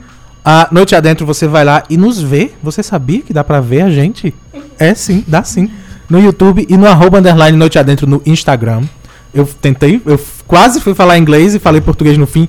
Instagram, arroba underline Noite Adentro, que você nos vê também. Nós, lindos e maravilhosos, tem gente um pouco assanhada, mas já todo mundo aqui. Eu não disse quem, se serviu a carapuça em alguém, foi outra questão. Voltamos com a Noite Adentro. Pra quê? O que é que tem agora? Meu Deus, Lívia Leite, pra onde é que a gente vai? Agora a gente café. finalmente tem uma pauta, porque a gente nunca. Peraí, que eu vou, pass- eu vou passar o café enquanto eu encosto o celular, falo no microfone, explico o que é o Isso Não Cai na Prova. Mas bora lá. O Isso Não Cai na Prova é meu canal no YouTube. Se você não segue, por favor, né? Vai dar uma olhada lá se você curte. Segundo João, você não tem como não curtir, você tem que se inscrever. Não fui eu que disse, foi o João. Tô só repetindo. É, mas aqui a gente também tem um quadro. E normalmente eu trago o quadro para explicar algo que possa ter com isso no canal Prof. Pode ser que tenha um vídeo lá, pode ser que não tenha. Esse especificamente, se você acompanha pelo YouTube, você já viu o- a temática, né? Que é cinema brasileiro. Vamos falar sobre cinema. E por quê? Porque eu sou uma pessoa que não tem condição e propriedade para estar falando sobre isso sozinha. Então eu falei, vou aproveitar a presença dos convidados que, como o João disse é, no começo do programa, eu já conhecia, né? É, Foi um pouco diferente. Eu não conhecia muito sobre, eu sabia quem era. E Cheyenne que já tinha. O Jair, né? Mas a Cheyenne já tinha vindo é, ser. Foi uma das convidadas, esteve aqui em várias lives, então eu sabia um pouco sobre. Não podia pesquisar mais. Então, mesmo eu sabendo que vinha a Cheyenne, mesmo eu sabendo que vinha o Jaildo, que eu já tinha tido, inclusive, uma reunião com o Jaildo, mas uma única reunião na vida. Então houve uma reunião, não Houve, é? é, mas não pra este programa, inclusive. mas eu não podia nem entrar no arroba deles, absolutamente nada. A única coisa que eu podia ver era o banner já pronto. Inclusive, o João não tinha me dito quem era. Ele só falou assim: ah, eu tenho convidados essa É, semana. Já tem. Daí eu falei, tudo bem, eu não vou eu vou procurar pra outros dias. E aí ele não me falou quem era. E aí Não. ele postou o banner, que normalmente sou eu que posto, mas ele postou o banner e eu também não sabia, que ele não me avisou o dia que ia Uhum. postar. E aí eu vi pelo meu perfil do Isso Não Cai na Prova. Eu tava lá visualizando o meu perfil e encontrei do Noite Adentro. Ah, ah, são eles! É. Aí você fica, é um pessoal desorganizado? Não, gente, é, é conceito isso aqui. É, exatamente. A ideia é o que a gente pretende. A gente gosta que seja assim. A gente brinca que é desorganizado, mas na verdade tem todo um, um trabalho por trás. É, e sim. de fato é de propósito, que eu não, não posso pesquisar mais. Né? Então, assim, nesse segundo momento é o quadro do Isso Não Cai na Prova. E aí, como eles não eram meus convidados, eu não pude mandar antes o tema. Porque quando são os meus convidados, por exemplo, Leilson veio semana passada e falou sobre a geração nem-nem. Né, que nem estuda, nem trabalha. E aí eu sabia que ele tinha é, es- esse estudo no mestrado, aí eu mandei pra ele a mensagem, falei, vamos falar sobre isso. Só que quando não são os meus convidados, eu não posso mandar, porque eu não posso me comunicar com eles, porque faz parte do programa. Uhum. Então quando eu cheguei aqui de manhã, ou quer dizer, de manhã não, quando eu cheguei aqui antes de eu Ela gosta de chegar cedo. Ele vai pontuar, ela gosta de chegar cedo. Tá bom? Quando eu cheguei aqui antes do programa, eu falei, João, me ajuda, eu preciso de um tema. Pra o Isso Não Cai na Prova, que os meninos possam E aí facilita quando é convidado de livre, ela pode conversar com o convidado e definir. Exato. Sendo meu convidado, Não tem como. eu avisei, era o quê? 6h40 quando eu disse Não. que era que tinha. Era 6h56 quando você Não, avisou eu- pra eles. Então- Faltava 4 minutos pra gente Então, é chamar. diferente. Mas definiu. E aí definimos, vamos falar sobre cinema brasileiro, o que é bastante abrangente, né? Mas que eu quero jogar a bola pra vocês. O que, que a gente pode falar do cinema brasileiro? Porque, não, eu vou começar falando. Porque eu sou a leiga. Então eu começo falando e vocês vão em cima de mim. Eu que sou a leiga da história. Quando você vê cinema brasileiro, aí, se eu tivesse vendo um vídeo no YouTube e tivesse dizendo lá, cinema brasileiro, a primeira coisa que eu ia dizer é uma bosta. Né? Porque eu sei que é a primeira reação que as pessoas vão ter sobre cinema brasileiro. E vou dizer mais, as pessoas vão pensar que cinema brasileiro é o quê? No máximo, comédia. Por favor, pessoas, concordem ou discordem comigo aqui pelas lives, tá? Mandem mensagem se vocês acham que é isso cinema brasileiro. O que, que vem na cabeça de vocês quando vocês pensam em cinema brasileiro? Apesar de eu saber que existem filmes bons, tá? É que quando a gente pensa cinema, a gente pensa algo muito específico. E eu acho que a maioria, e por isso que eu pedi pro pessoal comentar, porque pode ser mentira, né? Pode ser algo só da minha cabeça. Que quando a gente ouve falar em cinema brasileiro, a gente vai pensar nas grandes produções, primeira coisa. E a gente vai pensar no cinema, a sala de cinema. Chama pensar, tipo, Ah, é. filmes. É. Entendeu? Aham. Que quando você vai falar cinema brasileiro, você vai pensar sobre os filmes que passam nas salas dos cinemas Sim. do Brasil. Você não vai pensar filme que você não precisa ir no cinema pra assistir. né? Então, a primeira coisa que pode nos vir à cabeça é são os filmes que as pessoas que estavam em cartaz. A primeira coisa. E aí, desses filmes que estão em cartaz, a maior parte dos filmes que a gente vê quando se fala em cinema brasileiro, o que a gente pensa é. Ah, eu tenho até medo de falar, mas é comédia. Por que, que eu tenho medo de religioso, falar? é. É, ou religioso. Por que eu tenho medo de falar que é comédia? Porque eu já aprendi com o João que comédia não é só aquela coisa bem escrachada, nem aquela coisa bem. é, não é de cotidiano, como é? Bem repetitiva, bem bordão, que a gente se acostumou a consumir. Então eu já aprendi com o João que isso não é só comédia. Mas eu vou continuar com o termo comédia porque era como Mas eu eh, achava. comédia antes. também ah, é abrangente, então. Então, funciona. mas é que pra quem é leigo, eu, e pra quem tá nos ouvindo, comédia se resume a algo que você tem que rir É. muito, sabe? E geralmente com os temas muito, é, tipo, fracos, não necessariamente é, é, muito críticos ou, O que é lá. triste? A- a- abriu espaço pra mim agora. A, a, e aí eu vou falar de comédia. Eu acho triste um pouco, porque a comédia, quando a gente para e diz comédia, se a gente parar e analisar conceitos e história, a gente percebe que comédia é criada, a comédia foi criada pra criticar e pra f- brincar com quem tava no poder e pra literalmente criticar essas pessoas e fazer rir com isso. Então é bastante triste que quando a gente fala em comédia brasileira, o que faça sucesso de verdade seja uma coisa até que faça o oposto disso. Que se baseie em estereótipos e preconceitos. ah, Só reproduza é, só reproduz a, a configurações que não tem por que serem reproduzidas, que ao contrário, que a gente devia estar lutando e batalhando para evitá-las. Então é bastante triste que essa seja a comédia. Ah, que até as grandes comédias são um pouco assim, porque se, se a gente parar e pensar, ah, talvez numa grande comédia do cinema, O Alto da Compadecida, que é, por um lado, uma grande obra que, em sua origem, já na, na a- a- já no comecinho, uma celebração de uma cultura, mas é também ah, uma comédia que retrata o mesmo estilo de nordestino, caipira e espertalhão e que fala errado, e aí faz sucesso com isso. Então é é bom que faz sucesso, mas também é triste que apenas esse tipo faz sucesso. E é bom deixar claro assim, eu coloquei, ah, o cinema é, é- não presta, porque eu tô falando de uma visão sem análise. Tipo, primeira coisa que vem na tua cabeça, pensou, falou cinema brasileiro, o que, que vem na tua cabeça de Sim. imediato, né? Porque depois você começa a pensar outros gêneros, ou você começa a pensar, às vezes, até de comédia mesmo, você começa a pensar outros exemplos, talvez essa, essa visão se modifique. Que certamente é o que vai acontecer ao Uhum. longo dessa, dessa parte do programa. Mas de imediato, o que que vem? O Iliano, por exemplo, ele colocou aqui: falem dos dramas maravilhosos. Antes de descobrir os tesouros do drama, o que vem é comédia ruim. Foi isso que ele comentou aqui. Deixa eu ver Mas se tem é. mais. E tem dramas maravilhosos. Ah, e ele disse assim, que em geral são, ah, ainda sobre comédias, né? Que em geral são coisas vindas dos programas de humor daquela que a gente não pode mencionar, que é a emissora, que todo mundo sabe qual é. De Mas todas fazer elas, eu vou, eu, vou, eu vou dizer que vem de todas elas.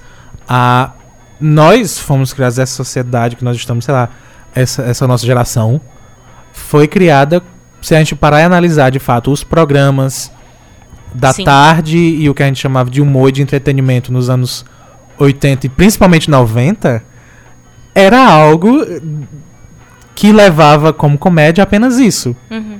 Tipo, uma mulher seminua depilando alguém. Era algo da nossa tarde da televisão brasileira. Então, a gente foi criado pra isso. Até antes disso, a ditadura, a ditadura militar, eu- é bom enfatizar porque tem gente que é idiota. A ditadura militar usou muito da comédia pra fazer o pessoal esquecer o que estava acontecendo. Se a gente analisar a porno chanchada como gênero, ela foi feita exclusivamente para fazer o pessoal esquecer o que estava acontecendo e fez isso maravilhosamente bem, porque foi altamente rentável e foi altamente popular. Era um gênero, era um gênero baseado exclusivamente em estereótipos e nudez, em erotismo, então e e a população engoliu e consumiu isso como se não houvesse outra coisa. Então, é interessante também até nos olharmos com, com, com nos re- refletirmos sobre quem somos através do que por meio do que a gente vê. Que como co- grupo. Quer queira, quer não, o cinema ele explica um pouco sobre nós mesmos, né? Sobre a nossa sociedade, como a nossa sociedade É. enxerga. Por exemplo, quando você pensa, ah, a comédia era usada para as pessoas esquecerem. E aí, quando o João fala antes que a comédia tinha o papel de crítica, ela assume uma outra versão É. de, de, olha, agora é o momento de, ah, as pessoas precisam relaxar, então elas precisam rir. Eu acho que antes, quando a gente fazia crítica com o rir, era. A gente precisa rir É. porque tá muito difícil. É aquela coisa, né? O cinema, ele é uma ferramenta muito poderosa. Então, tu depende muito de quem está fazendo o cinema. Né? Tu pode usar o cinema como uma ferramenta educativa e mostrar a realidade daquilo que está acontecendo naquele momento, naquele instante de tempo, né? A gente falou em temporal agora. E também você pode usar o cinema para justamente mascarar aquilo que está vivendo, né? Aquele momento. Então, como o João falou, colocou aí a comédia, existe muito isso no cinema brasileiro, né? Principalmente. A gente tem uma, uma história sobre a época da ditadura militar, não só em relação a como o cinema escondeu de algumas formas. Hoje a gente tem alguns filmes que retratam realmente ah, sobre a ditadura militar. Mas, por exemplo, pouquíssimas pessoas hoje procuram a fundo é, sobre cineastas, sobre produtores de cinema que viveram naquela época, porque muitas pessoas não sabem, mas essas pessoas foram presas, foram torturadas, foram mortas por simplesmente produzir. né? E aí, fa- falando. falando ah, primeiro, falando, falando de dramas. Óbvio. É óbvio, falando, por exemplo, de qualidade. É óbvio que, é, como. como de maneira geral, desculpa, eu me perdi, gente. eu tava fazendo outra coisa. De maneira geral, é óbvio que a gente vai ter uma qualidade técnica ah, que não se compara aos filmes, por exemplo, americanos. É óbvio, isso é claro. Agora, não tem motivo para você ignorar toda a existência do cinema brasileiro em favor do cinema americano. Porque mesmo com recursos menores, ou às vezes nenhum, a gente ainda consegue criar coisa muito boa. E aí eu vou dizer que é completamente diferente, por exemplo, se a gente pegar a uma Hollywood da vida, que é exclusivamente feita para isso, o trabalho deles é exclusivo e todo o dinheiro é voltado para a indústria do cinema. Quando você vem para um país onde até os lugares em que fazem arte são, são ameaçados. CNBB, que joguei no ar pra gente, BNB, pra, pra gente lembrar que até o lugar por aqui que faz arte, não é nem produzir, é tipo, é, é ser um local pra arte, tá sendo ameaçado, você imagina quem tá produzindo. E ainda assim, sai coisa muito interessante. A gente já mencionou o filme do Jair do Va- o, o, o Valor do Tesouro Perdido, que é um. Tu considera drama? Eu considero drama. Eu, eu considero drama, mas é, passei um pouco pelo suspense, né, Chay? É, eu vou. É, mas o, o, Mas tá aí um bom drama. o Ilhano drama, o drama, assim, Olha aí, ele, ele, ele se situa mais, assim, é, o, o É, filme eu ele tá acho que mais sim. dentro desse contexto, né? Pois tá aí, Ilhano, a dica. Já, já ficou uma uma. dica. Não, então, porque eu ia pedir isso pra que vocês falem um, um pouco, mas tipo, pra- justamente pra gente desconstruir essa ideia de que o cinema se resume a esses filmes. Ó, o Júnior, por exemplo, ele tinha colocado, Júnior Vilheira, colocou aqui, tô apaixonado pelo rapaz de branco. Mas além disso, ele disse. mas além disso, ele. Ah, pra quem tá no. no O arroba vai podcast- estar na foto. Aqueles... pra quem tá no podcast na- ou na rádio, é o Jaildo. É, se você não entendeu. E aí ele colocou também. Quando penso em filme brasileiro, eu lembro de Sandy Júnior aparecendo do nada e cantando. Pronto, ok. É, tem isso. Adorei! É isso. É quando, quando a gente fala de cinema, porque é, um, é, um, é uma área que não há muito investimento sem ser grandes produções, a gente sabe que há um investimento em grandes produções porque a gente sabe que vai dar retorno. Então, o cinema, quando a gente fala em cinema brasileiro, são essas produções gigantes que, quando foram produzidas, já se esperava um retorno. Então a gente talvez não, ta- não saiba nem o nome dos filmes. Mas é o filme, da, o filme do Sandy Júnior, o filme da Xuxa, o filme do, do, do Zezé de. Camargo. Exato. A gente não Dela sabe nem os nomes. Que Eu é sei, ótimo, isso eu sei. Mas é, são os filmes de fulano de tal. A gente nem menciona nomes. Porque no fim das contas, a obra em si foi feita pelo lucro. Porque não há investimento de uma maneira que a gente possa fazer arte. Então a gente, a gente precisa, eles precisam. Que é o, Os grandes. chamado indústria mesmo, né? É, a, É a indústria cultural, né? a do- indústria do- pra produzir pra produção, mesmo, pra, né, merca pra mercado, né? Isso. E aí é, é, é interessante a gente pensar também no que eu acho que, que deve ter um pouco desse estereótipo é, do estereótipo, né, que se cria é, por sermos um, um país colonizado, né? Então tudo que vem de fora é melhor do que é do que Uhum. se produz aqui, né? Então é, nós temos muito essa cultura, né, de que o, o que vem de fora é sempre melhor. E principalmente quando vem dos Estados Unidos, porque eu escuto pessoas falarem, por exemplo, de, sei lá, de cinema francês e aí reclamarem, sabe, cinema iraniano, mas quando se fala filme, as pessoas pensam que filme que presta é o de Hollywood. Até por conta do que é veiculado nos cinemas, né? Assim, aí vai pela a, a questão também dessa indústria, né? Que é um- uma, uma indústria que mobiliza milhões, né? E aí, o que é que o pessoal tem acesso quando se vai ao cinema? São esses, essas grandes produções que estão lá em cartaz, né? É um outro perfil, é aquele perfil de filme que vende, né? Então, é, quando se pensa também, é, a gente pensa nesse cinema, no cinema que tem grandes investimentos, né? Que é o top, que aí vai atingir ah, o cinema dominante, né? O que se veicula todos os cinemas, né? É, porque assim, quem cria a cu- nossa cultura de consumir filmes? De onde vem a nossa experiência em assistir filmes? Onde a gente aprende? Não é na escola. Não, Não, não, é. é. na escola. Tem toda um- um- uma questão aí por trás. Eu acho que né? desde essa questão da cultura e tal, de onde vem, eu acho que desde criança a gente é induzido a assistir filmes que não são brasileiros.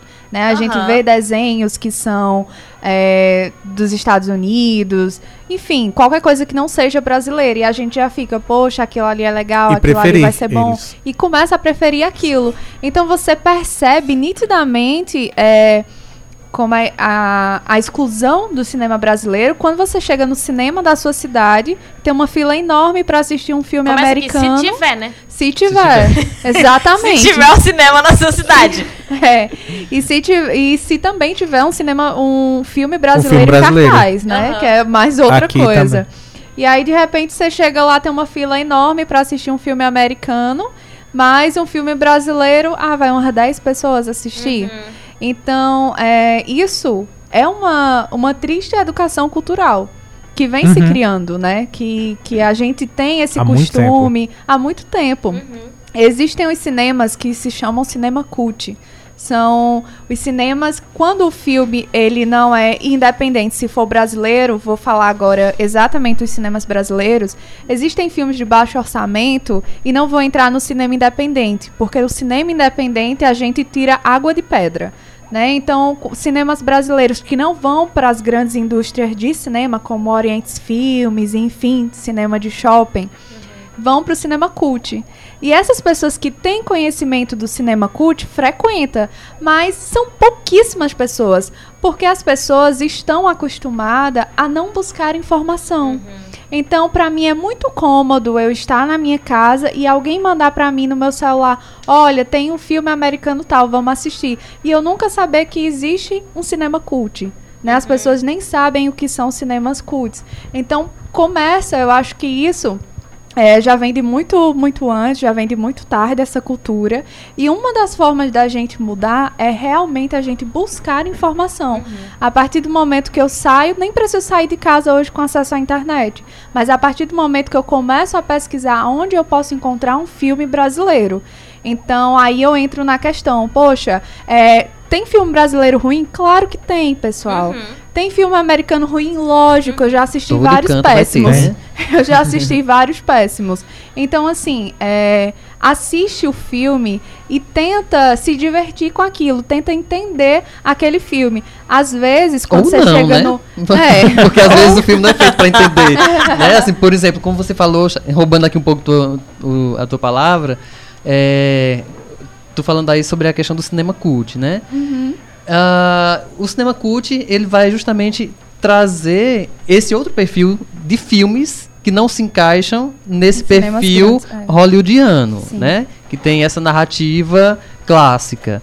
Então, o filme cult, ele vai ele tem mais liberdade de transitar por outros, outras formas de construir o filme, né? Então nem todas as pessoas têm a paciência de assistir determinado filme que se enquadra nesse E que muitas vezes a pessoa tá acostumada, né? Porque eu acho assim, o- Sim. O, E aí eu vou pedir pra você me corrigir, por isso que eu vou, vou citar. O filme hollywoodiano, ele é muito rápido, as cenas são. passam de forma muito rápida, há muito barulho. Então, a trilha sonora já te explica antes o que vai acontecer. o corte da câmera já tá te dizendo que tu tem que prestar atenção, que tem. Eu sempre dou esse exemplo em sala de aula. É, tem, sei lá, uma cenoura no meio da cena, uma cena onde sai todo mundo da sala e aí ficou uma cenoura que tava no chão. Aí a câmera vai lá e filma diretamente na cenoura. E aí você pensa, ué, o que, que tem a ver essa cenoura? Isso na primeira vez que você assiste o filme. Algo vai depois, acontecer. é, depois você sabe que vai ter um, algo relacionado lá no final.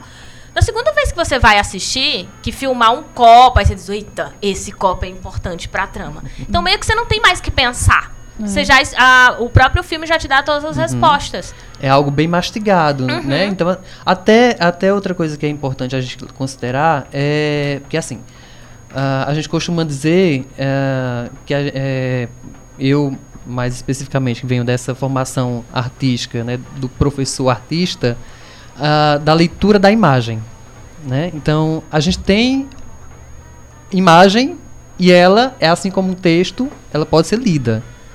Então, a imagem fixa, ela é, é possível construir uma leitura dessa imagem fixa mais ah, demorada, porque eu estou ali diante dessa imagem e eu tenho um tempo maior. Né? No cinema, isso não.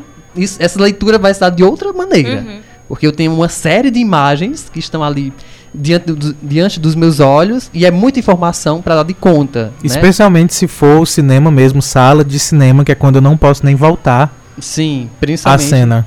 É, nesse caso, né? E aí ah, são muitos elementos. pra- Acho que outra característica também do cinema, só te complementando. Eu acho que foi de propósito. Ela cortou Não de propósito, foi. foi vingança. Não foi, Tava não na foi não. Ela tava esperando. Minhas vinganças são melhores. Mas só para completar sobre isso do, do cinema americano e tal, o cinema americano, uma das características também é das pessoas não falarem muito, né?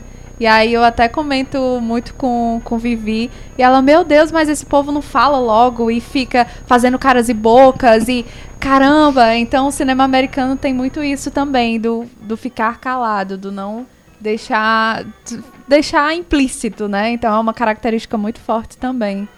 Só pra complementar. Só para complementar. E aí, é, às vezes, eu me pego ah, assistindo algum filme. Às vezes eu esqueço até da, da história. Porque como eu tenho Isso é esse olhar mais técnico, né? De construção da narrativa através de planos, de luz, de figurino, de cenário, eu, eu me atento muito a esses detalhes. E às vezes eu.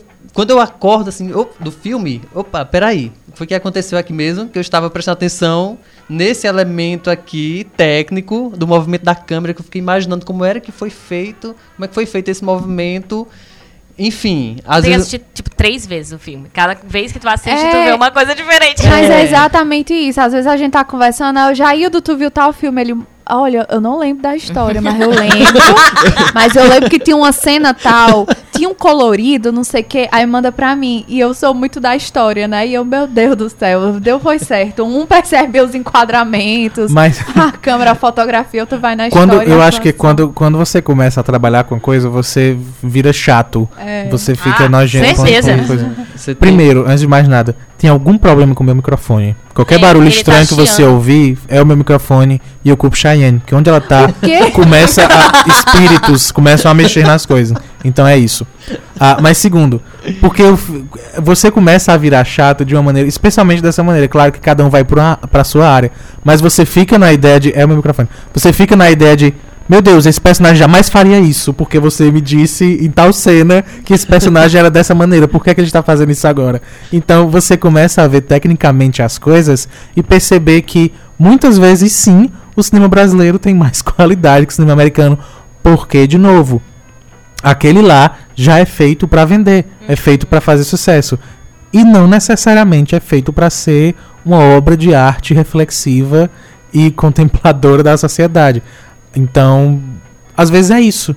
Funciona. A gente não tá aqui invalidando os gêneros e os formatos. Mas a gente tá meio que pedindo que todos os outros gêneros e formatos também seja, também tenham essa mesma atenção. Shane falou que era um negócio de costume, e eu gosto de, de pensar que é como. É, é, cinema brasileiro seria a verdura. Porque a gente reclama que a criança não tá comendo, mas antes da criança tentar comer, a gente diz que é ruim. A gente já chega pra, com a verdura para a criança dizendo que aquilo é horrível. E aí depois reclama que ela não quis.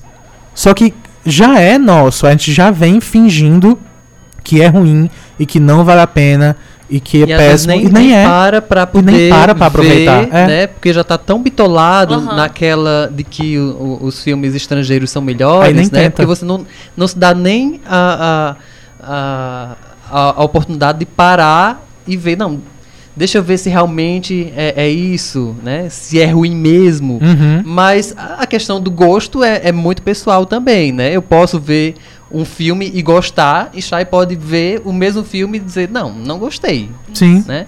E aí depende de como você vai analisar o filme e que elementos você está priorizando ali para poder formular esse seu gosto. É, mas, e aí, assim, você falou, ah, o gosto é muito pessoal, e ao mesmo tempo ele tem uma influência externa muito grande, porque é, quando você vai escolher o filme, se você só gosta do filme americano, não é porque o filme americano necessariamente é melhor. Né? O, o Júnior até colocou, eu concordo, a maioria dos consumidores de cinema estão alienados ao cinema norte-americano. Então, ah, mas é que eu gosto. É muito comum a gente escutar isso. Eu não vou para um cinema cult porque eu gosto daquele cinema. E às vezes, Às vezes nem conhece, é, né? Nunca nem assistiu. gosto É um preconceito. Uhum. Porque eu acho que o que o Jair tá colocando é muito real. Tipo, a gente pode assistir um filme ah, junto e a gente, é, sei lá, ser gêmeo, como vocês estão dizendo que, que são, tipo, vocês dois vão assistir e cada um dizer, ah, eu gostei. E o outro dizer, né. Porque um tá analisando o enquadramento e o outro tá, observ tá, tá buscando ali a narrativa, sabe? O texto. Então, é, isso sim, beleza, isso é pessoal. Mas a construção, quando eu perguntei assim, ah, quem é que constrói?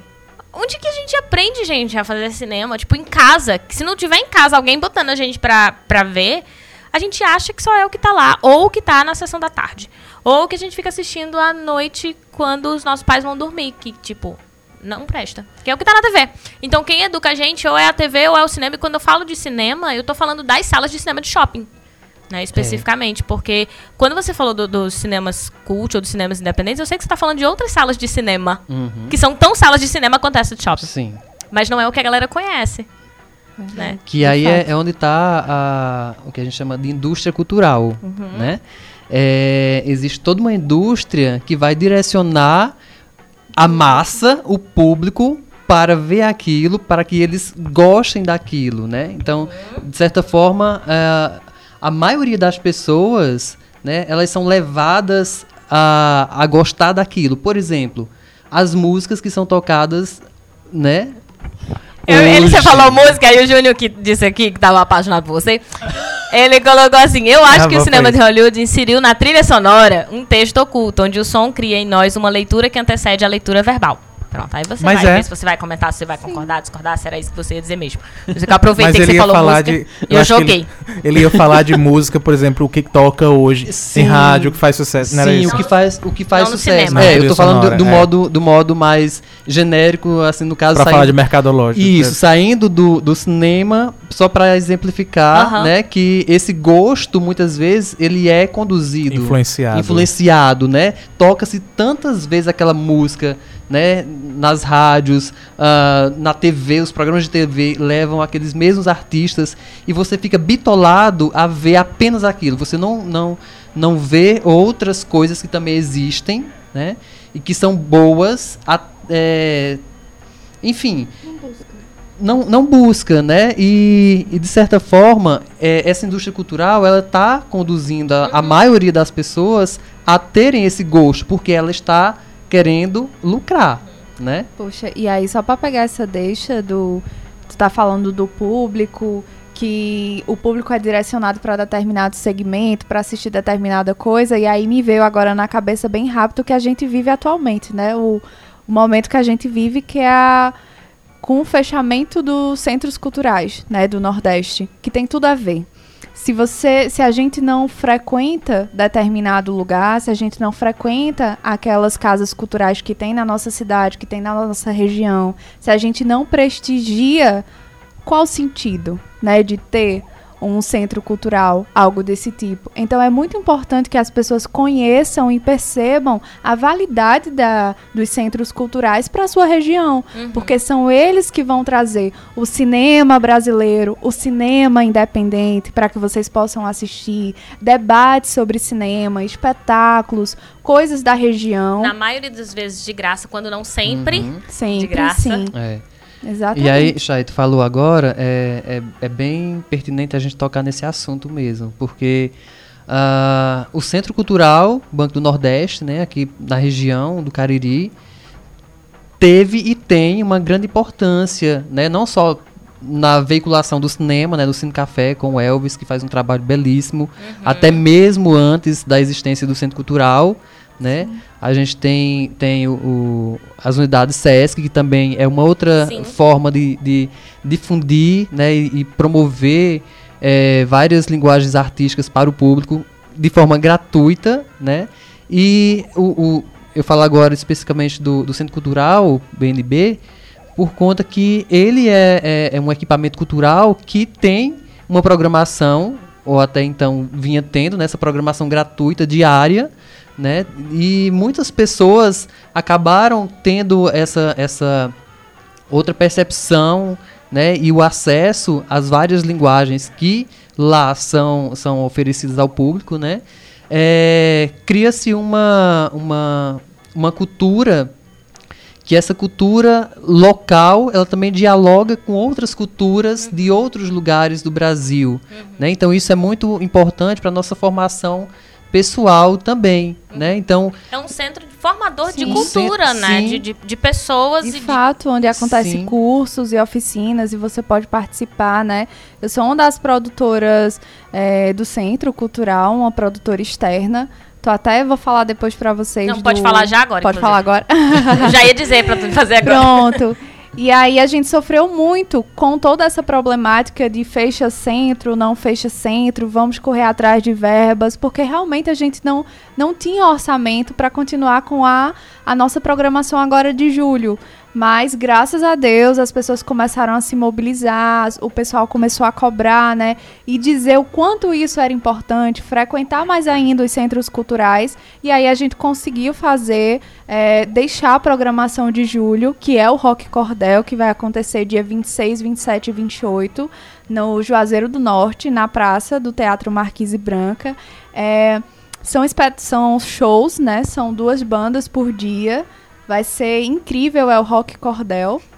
E eu fomento ainda mais para que vocês eh, participem, para que vocês vão prestigiar, para que a gente consiga manter pelo menos eh, toda a programação desse ano, porque tá muito difícil, né? A gente conseguiu a gente conseguiu deixar a programação de julho, mas nada garante que a gente consiga deixar até o final do ano ou os próximos anos. Então é muito importante que todo mundo, na, na sua visão, reconheça a importância do centro cultural e lute mesmo, porque isso é um direito da gente, né? A gente tem direito ao acesso à cultura. Então, tudo nasce através da cultura. Eu sempre costumo dizer isso. A gente não vem do nada. A gente não aprende a viver em sociedade do nada. Isso é uma cultura. Então, independente de qual seja o seu ramo, qual seja a sua profissão, você é um profissional porque você tem cultura. Né? Então, é muito importante ter essa visão e esse esclarecimento. Ok, o que foi? Eu fiquei sem retorno. Ah, ok. Sem retorno. Eu tô de novo sem retorno, Volta. mas vamos lá. O É, que tá acontecendo, não, essa, essa, a fala da, da Shane era muito o que eu achei necessário pontuar agora e já divulgar. A gente pode voltar a divulgar no, no final do programa, mas porque eu acho que cabia, Sim. né? A gente fala, olha, tá agora acontecendo, né? Se você tá acompanhando a gente já pelo podcast, a gente tá falando do, do Centro Cultural BNB, que aqui no Cariri tem mais de 10 anos, né? E que vem, Tem. de fato, formando, 2006. sabe? 2006 foi criado. né? Então, 2006, nós estamos em 2019, que eu não sei quando é que você está ouvindo esse podcast. Então, é, a, a- a contribuição dele para a formação dos adolescentes, das crianças aqui, né, da possibilidade, tipo, eu penso, por exemplo, a minha, a minha construção também tem muito a ver com o, o Banco Cultural, porque é, com o Centro Cultural, porque foi ali que eu encontrei justamente a possibilidade de compreender como o cinema aqui é diverso e como a gente tem o que a gente chama de lado A e lado B né? A gente, dentro do próprio país, você tem esse que é de produção em larga escala, é, é, em escala industrial, né, para comercialização real, mas você tem cinemas maravilhosos, né, produções maravilhosas que estão servindo aí de, de teste, porque a gente sabe que na prática é isso, o cinema independente ele acaba se tornando uma, uma forma de, opa, se deu certo, o lado A, que a gente chama, né, que é a indústria, vai lá e copia.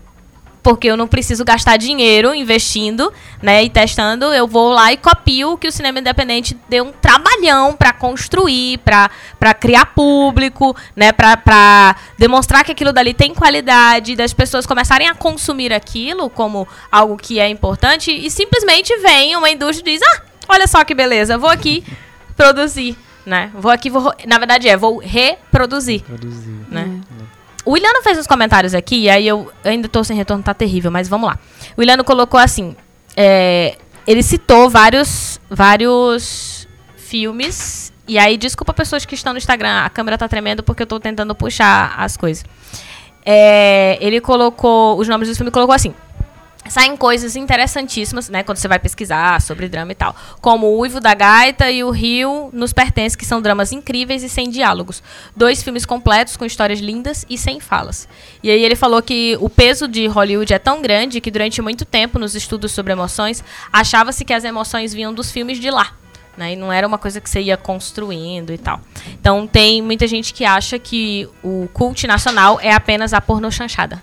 E aí era uma coisa, inclusive, que eu já estava comentando com o João no começo do Sim. programa. E aí eu vou só abrir um parênteses pra dizer que foi divertidíssimo o estagiário tentando colocar o fone no ouvido dela e derrubando de novo.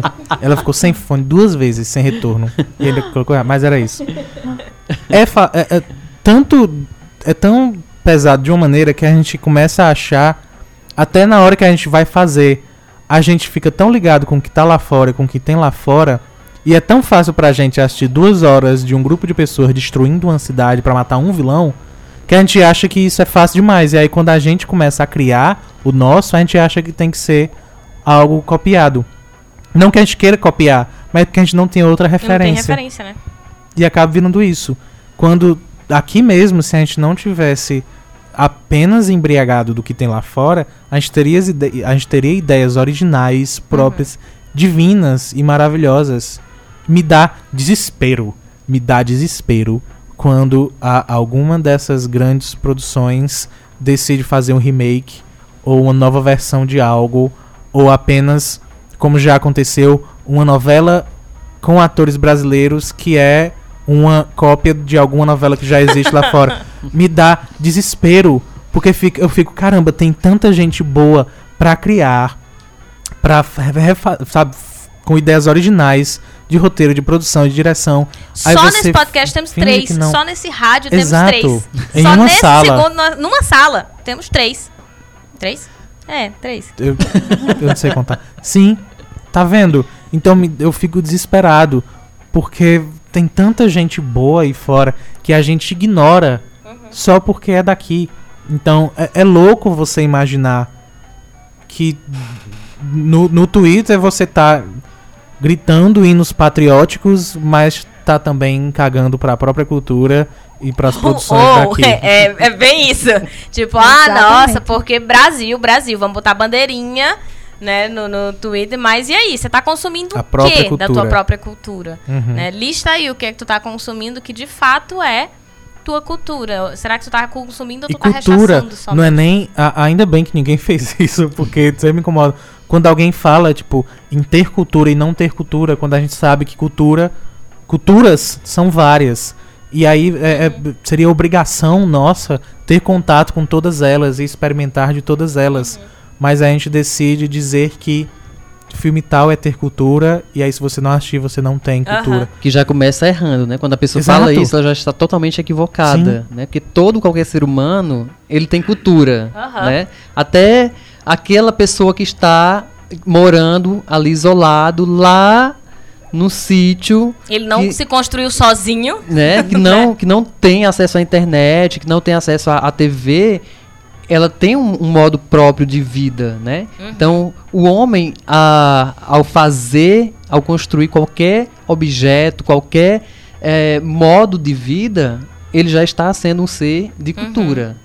E quando for, eu vou deixar isso para o próximo Isso Não Cai na Prova, que eu vou explicar, então, para as pessoas, se tiver alguém que nos acompanha que não sabe essa diferença, sobre o conceito de cultura, porque é muito da minha área, né, de ciências sociais, tem que ficar explicando, apesar de ser um conteúdo que sim cai em prova, mas até porque eu dou aula disso, mas não cai só na prova. É importante a gente saber por que que chega um vereador, por exemplo, e ele fala assim: "Ah, isso aqui funk não é cultura".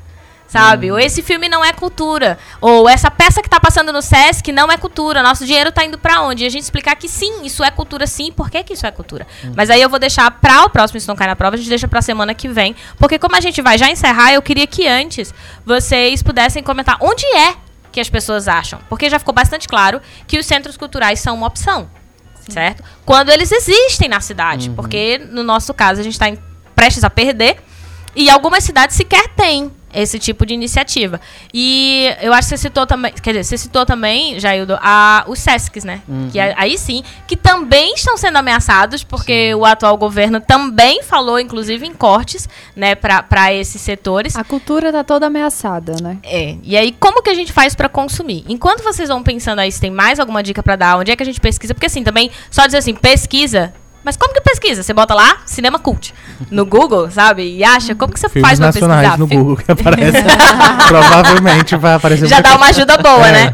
O Williano fez um comentário. E sim, aí essa vai ser a nossa última pergunta, porque a gente vai precisar encerrar, mas pra dar as dicas, né? A gente dá uma, meio que uma solução no final. A gente criticou, mas tem uma solução no final. Ó, galera, tá aqui, essa é a alternativa. E aí eu já citei as duas, repeti as duas. Eu não vou dar nenhuma dica ilegal, É, não. mas é tem maneiras legal. de se encontrar coisas na Antes- internet. Exato, mas você não vai dizer as ilegais. Deixa eu comentar o do Williano, só pra Ok. encerrar o comentário que tu tinha feito sobre filmes nacionais que copiam filmes americanos. Ele falou do filme O Candidato Honesto, que foi feito de O Mentiroso. É uma cópia até Ah, nos gestos, Sim, sim, sim. especificamente. Uhum. né? E aí, enfim. A Tem gente vai- vários, É só porque a vários. gente vai precisar encerrar. E aí eu acho que a gente comentou bastante que hoje o cinema brasileiro tem. Tem muita coisa. Na verdade, tem tudo. Né? Tem, tem desde a coisa muito ruim, a coisa maravilhosa, ao cinema em larga escala, ao cinema independente, ao cinema é, dedicado à arte, porque eu acho que o que vocês apresentaram na primeira parte do programa é muito isso. É o cinema dedicado, de fato, à arte e à cultura. Sim. Né? Isso não quer dizer que vocês não tentem editar, e vocês falaram em algum momento, vão tentar editar, vão estar exibindo, vão estar mostrando, mas é uma, uma preocupação muito grande com a arte. Tô enganada? Pode me É, corrigir, não precisa ficar só concordando, não. Só, só pegando esse, esse gancho do edital, porque é uma das perguntas que sempre, sempre falam, né? Sempre perguntam pra gente, ah, editais, vocês, vão, vocês conseguiram editais pra produzir esse filme, né? Porque, graças a Deus, a gente sempre tá com uma produção. A gente sempre tá saindo com uma produção. E aí as pessoas perguntam, poxa, eita, ganhou um edital, não sei o que, olha, tantos mil reais. Não, pessoal. não, As pessoas pensam que vocês estão, tipo, com 4 É. milhões. Exatamente. Não, a gente é, não, Não é igreja, Eu gente. particularmente não tentei editais ainda para filmes. A maioria dos filmes que a gente produz é independente, né? Então, é, grupos de pessoas, a gente tem a nossa equipe de produção que vão lá e produz. E quando o filme está produzido é que a gente ver como o filme tá, né? O estado do filme. Poxa, ficou um filme bacana e tal. Então a gente começa a circular com esse filme nas regiões, através dos centros culturais. Por isso que é tão importante a persistência dos centros, né? Então a gente começa a circular com eles pelo SESC, pelo BNB, para que as pessoas conheçam como é o cinema independente e tenham interesse também em produzir. Porque eu acho que o mais importante, além de mostrar o que se é produzido, seja no interior do Ceará como a gente, né? Ou seja, em qualquer outro lugar, é justamente fazer com que as pessoas percebam um olhar diferente do cinema. Que é possível se produzir. Tem gente que chega pra mim, poxa, Chaine, eu tenho maior vontade de fazer cinema, tenho maior vontade de atuar, de fazer um filme, mas eu não tenho como, porque eu não consigo, eu não sei. Ou sabe? muitas vezes de, ah, eu gosto muito de cinema, mas não tem faculdade aqui. Exatamente. Né? Então, eu não sou formada em cinema. Né? Eu fi- é, fiz workshops, a gente fica fazendo, procurando cursos para se aprimorar e estudar cada vez mais. Mas não fica parado esperando, sabe? Ah, vou produzir o meu primeiro filme quando eu terminar a faculdade de cinema. Vou fazer o meu filme quando eu terminar é, a minha faculdade que eu tô fazendo. Eu vou fazer um filme quando eu ganhar um edital. Se você tiver esse pensamento, infelizmente você nunca vai produzir. É ter boas ideias, ter pessoas parceiras e produzir. É verdade. É, já aí falando sobre essas questões né, de, de, de editais e de, de produção, é, eu também ah, eu não, não me identifico muito com essa de escrever em editais. Né? Uma que eu já andei sondando assim, com pessoas que já ganharam editais e essas pessoas já me relataram o quanto é assim complicado, é muito burocrático, é muita dor de Sim, porque cabeça. deve ter bastante regra que você tem que seguir. Tipo, não é independente. Tipo, é, né, é isso? Deixa de ser meio independente. Tipo, é independente, Eu- mas eu é creio- independente que você tem que. Eu creio que sim, porque você tem um prazo a cumprir, você tem que se encaixar naquele Aham. perfil ali, né? Eu mesmo eu gosto de produzir da minha maneira, do meu tempo, do meu modo. Eu não gosto de trabalhar Uhum, Tem que tendo levar o independente ao pé da letra. é. eu não, go- não gosto de trabalhar dependendo de, de- desse tipo Uhum, de coisa, né? Por exemplo, esse filme, O Valor do Tesouro Perdido, eu investi, pelo contrário, a gente não ganha dinheiro, a gente gasta dinheiro, Uhum. gasta não, a gente investe, né? Eu, eu investi muito para poder fazer esse filme, né? E foi, foi um ano e seis meses produzindo. Então, para ser um trabalho que não teve investimento eh, de algum órgão público ou algum órgão né, privado, eh, o trabalho ficou muito bom. A gente conseguiu fazer boas parcerias, né? E foi graças a isso que o trabalho realmente saiu e saiu com qualidade, né? Não é à toa que a gente foi até escolhido agora, escolhido não, selecionado pelo, pela Mostra Sesc Cariri, né? A gente vai estar agora em novembro na Mostra Sesc, é, nessa, dentro da programação, né? E aí eu também já inscrevi o, o filme em outros festivais, a gente está aguardando aí é, boas respostas, né? Positivas né? Vamos, vamos ver aí. A sorte está lançada, mas de antemão a gente já tem garantido aí a Mostra CS que a gente já, já tem esse edital. Esse edital não, já tem essa seleção garantida. E já né? é outra forma, inclusive, importante de sugerir onde as pessoas encontrarem. Em festivais, né? Vão aos Sim, festivais sim. e pessoas que organizam os festivais chamem as pessoas, principalmente locais, né? Que pro- estão fato. produzindo localmente pra, pra divulgar, porque tem trabalho. né? É. Muitas vezes a gente tem pessoas que estão ali, que têm a possibilidade de produzir um festival, mas, ah, vamos chamar o, o, sei lá, um nacional, ou vamos chamar o que já tá super conhecido. E aí acaba que a chance que a gente tinha pra conhecer os trabalhos locais, Perde.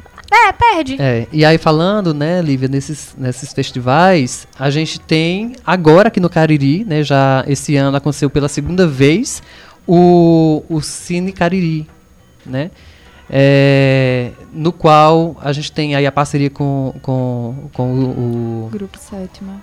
o Grupo Sétima, né, a gente tem o, o- a parceria com o Shopping, né, que o, o professor Eduardo Matos, que promove esse, é, esse festival, né, já é a segunda edição que houve esse ano, e é uma boa oportunidade da gente também estar divulgando é, e também assistindo né, o- os filmes que são produzidos local e também nacional, né, porque a, a- esse festival ele reúne pessoas de vários lugares do Brasil, né, e aí também eles colocaram uma categoria dentro dessa, desse festival que é só para produções locais, né, e a gente até teve ah, algumas produções eh, selecionadas para esse segundo festival, né? E inclusive até com premiações, né? A gente teve aí. Então é isso, assim, outro espaço, né? Que você tinha, tinha até sugerido aí que, que a gente falasse, né? Que já foi falado aí do YouTube, eh, nos centros, nos centros culturais, né? Então os festivais que acontecem, embora não tenham tantos aqui, né?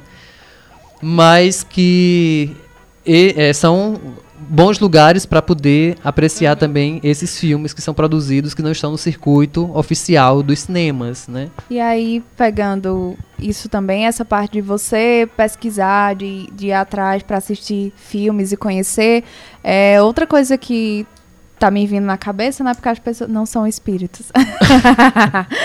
e que as pessoas me perguntam muito é, ah, Chayenne, eu queria participar de um filme com vocês. Eu recebo muito essas mensagens, assim, no privado, no Instagram. Queria muito participar de um filme de vocês, como é que faz, não sei o que, tem que fazer teste. É, só pra... Eu acho muito importante essa, esse diálogo com quem quer, quem quer conhecer, mas que é, por exemplo, ah, eu não tenho dinheiro para investir em fazer o curso, tá? Que, que é vocês que estão comandando agora no Juazeiro. Eu não tenho dinheiro para investir no curso, mas eu queria conhecer um pouco. Eu queria ver como funciona. Sempre, sempre quando a gente está em pré-produção do filme ou já na produção, eu posto, os meninos postam no Stories, pessoal, vamos começar a gravar o filme e precisamos de figurantes. E a gente manda um perfil, ou às vezes não, não tem perfil, tem uma idade, né? Ah, idade tal, a partir de tal uhum. idade. Então, a partir disso, vocês podem entrar em contato que a gente vai fazer na seleção. E é uma forma de você conhecer como acontece uma produção independente de cinema aqui na região do Cariri. Bom, é, dito isso, a gente já realmente precisa encerrar. De verdade. De verdade. De maneira mas eu muito super rápida. agradeço vocês. E agradeço. Inclusive, acho que já deixaram até um, um, um caminho aí, ó. Como encontrá-los. Obrigada por terem participado e contribuído com esse segundo momento. Ah, foi ótimo. Com isso, microfones abertos para xingar e mandar alô e beijo. é. e... E o que quiser, de maneira rápida. Beijo, mãe, beijo, pai. Mas brigadão mesmo por terem participado e por todo mundo que né, ficou ouvindo a gente durante essas duas horas e comentando nas lives. Sim, é. muito obrigada, é, João, Lívia, estagiário, Vivi que veio com a gente. Obrigada por mais uma vez vocês receberem né, e vocês darem toda essa abertura cultural que é muito importante para a nossa região. E só um aviso, não esqueçam do Rock Cordel, Sim. dia 26, 27 e 28 desse mês, tá? Dia 26 a gente tem o Aldo Precariado, Glue Trip, Dia 27 a gente tem Limiado Desconhecido e Seu Pereira e Coletivo. E dia 28, Luísa e os Alquimistas e a Orquestra Greiosa. Então é isso. Obrigada. É, eu também quero agradecer aqui né, a, ao João, a Lívia, ao estagiário que esteve aqui.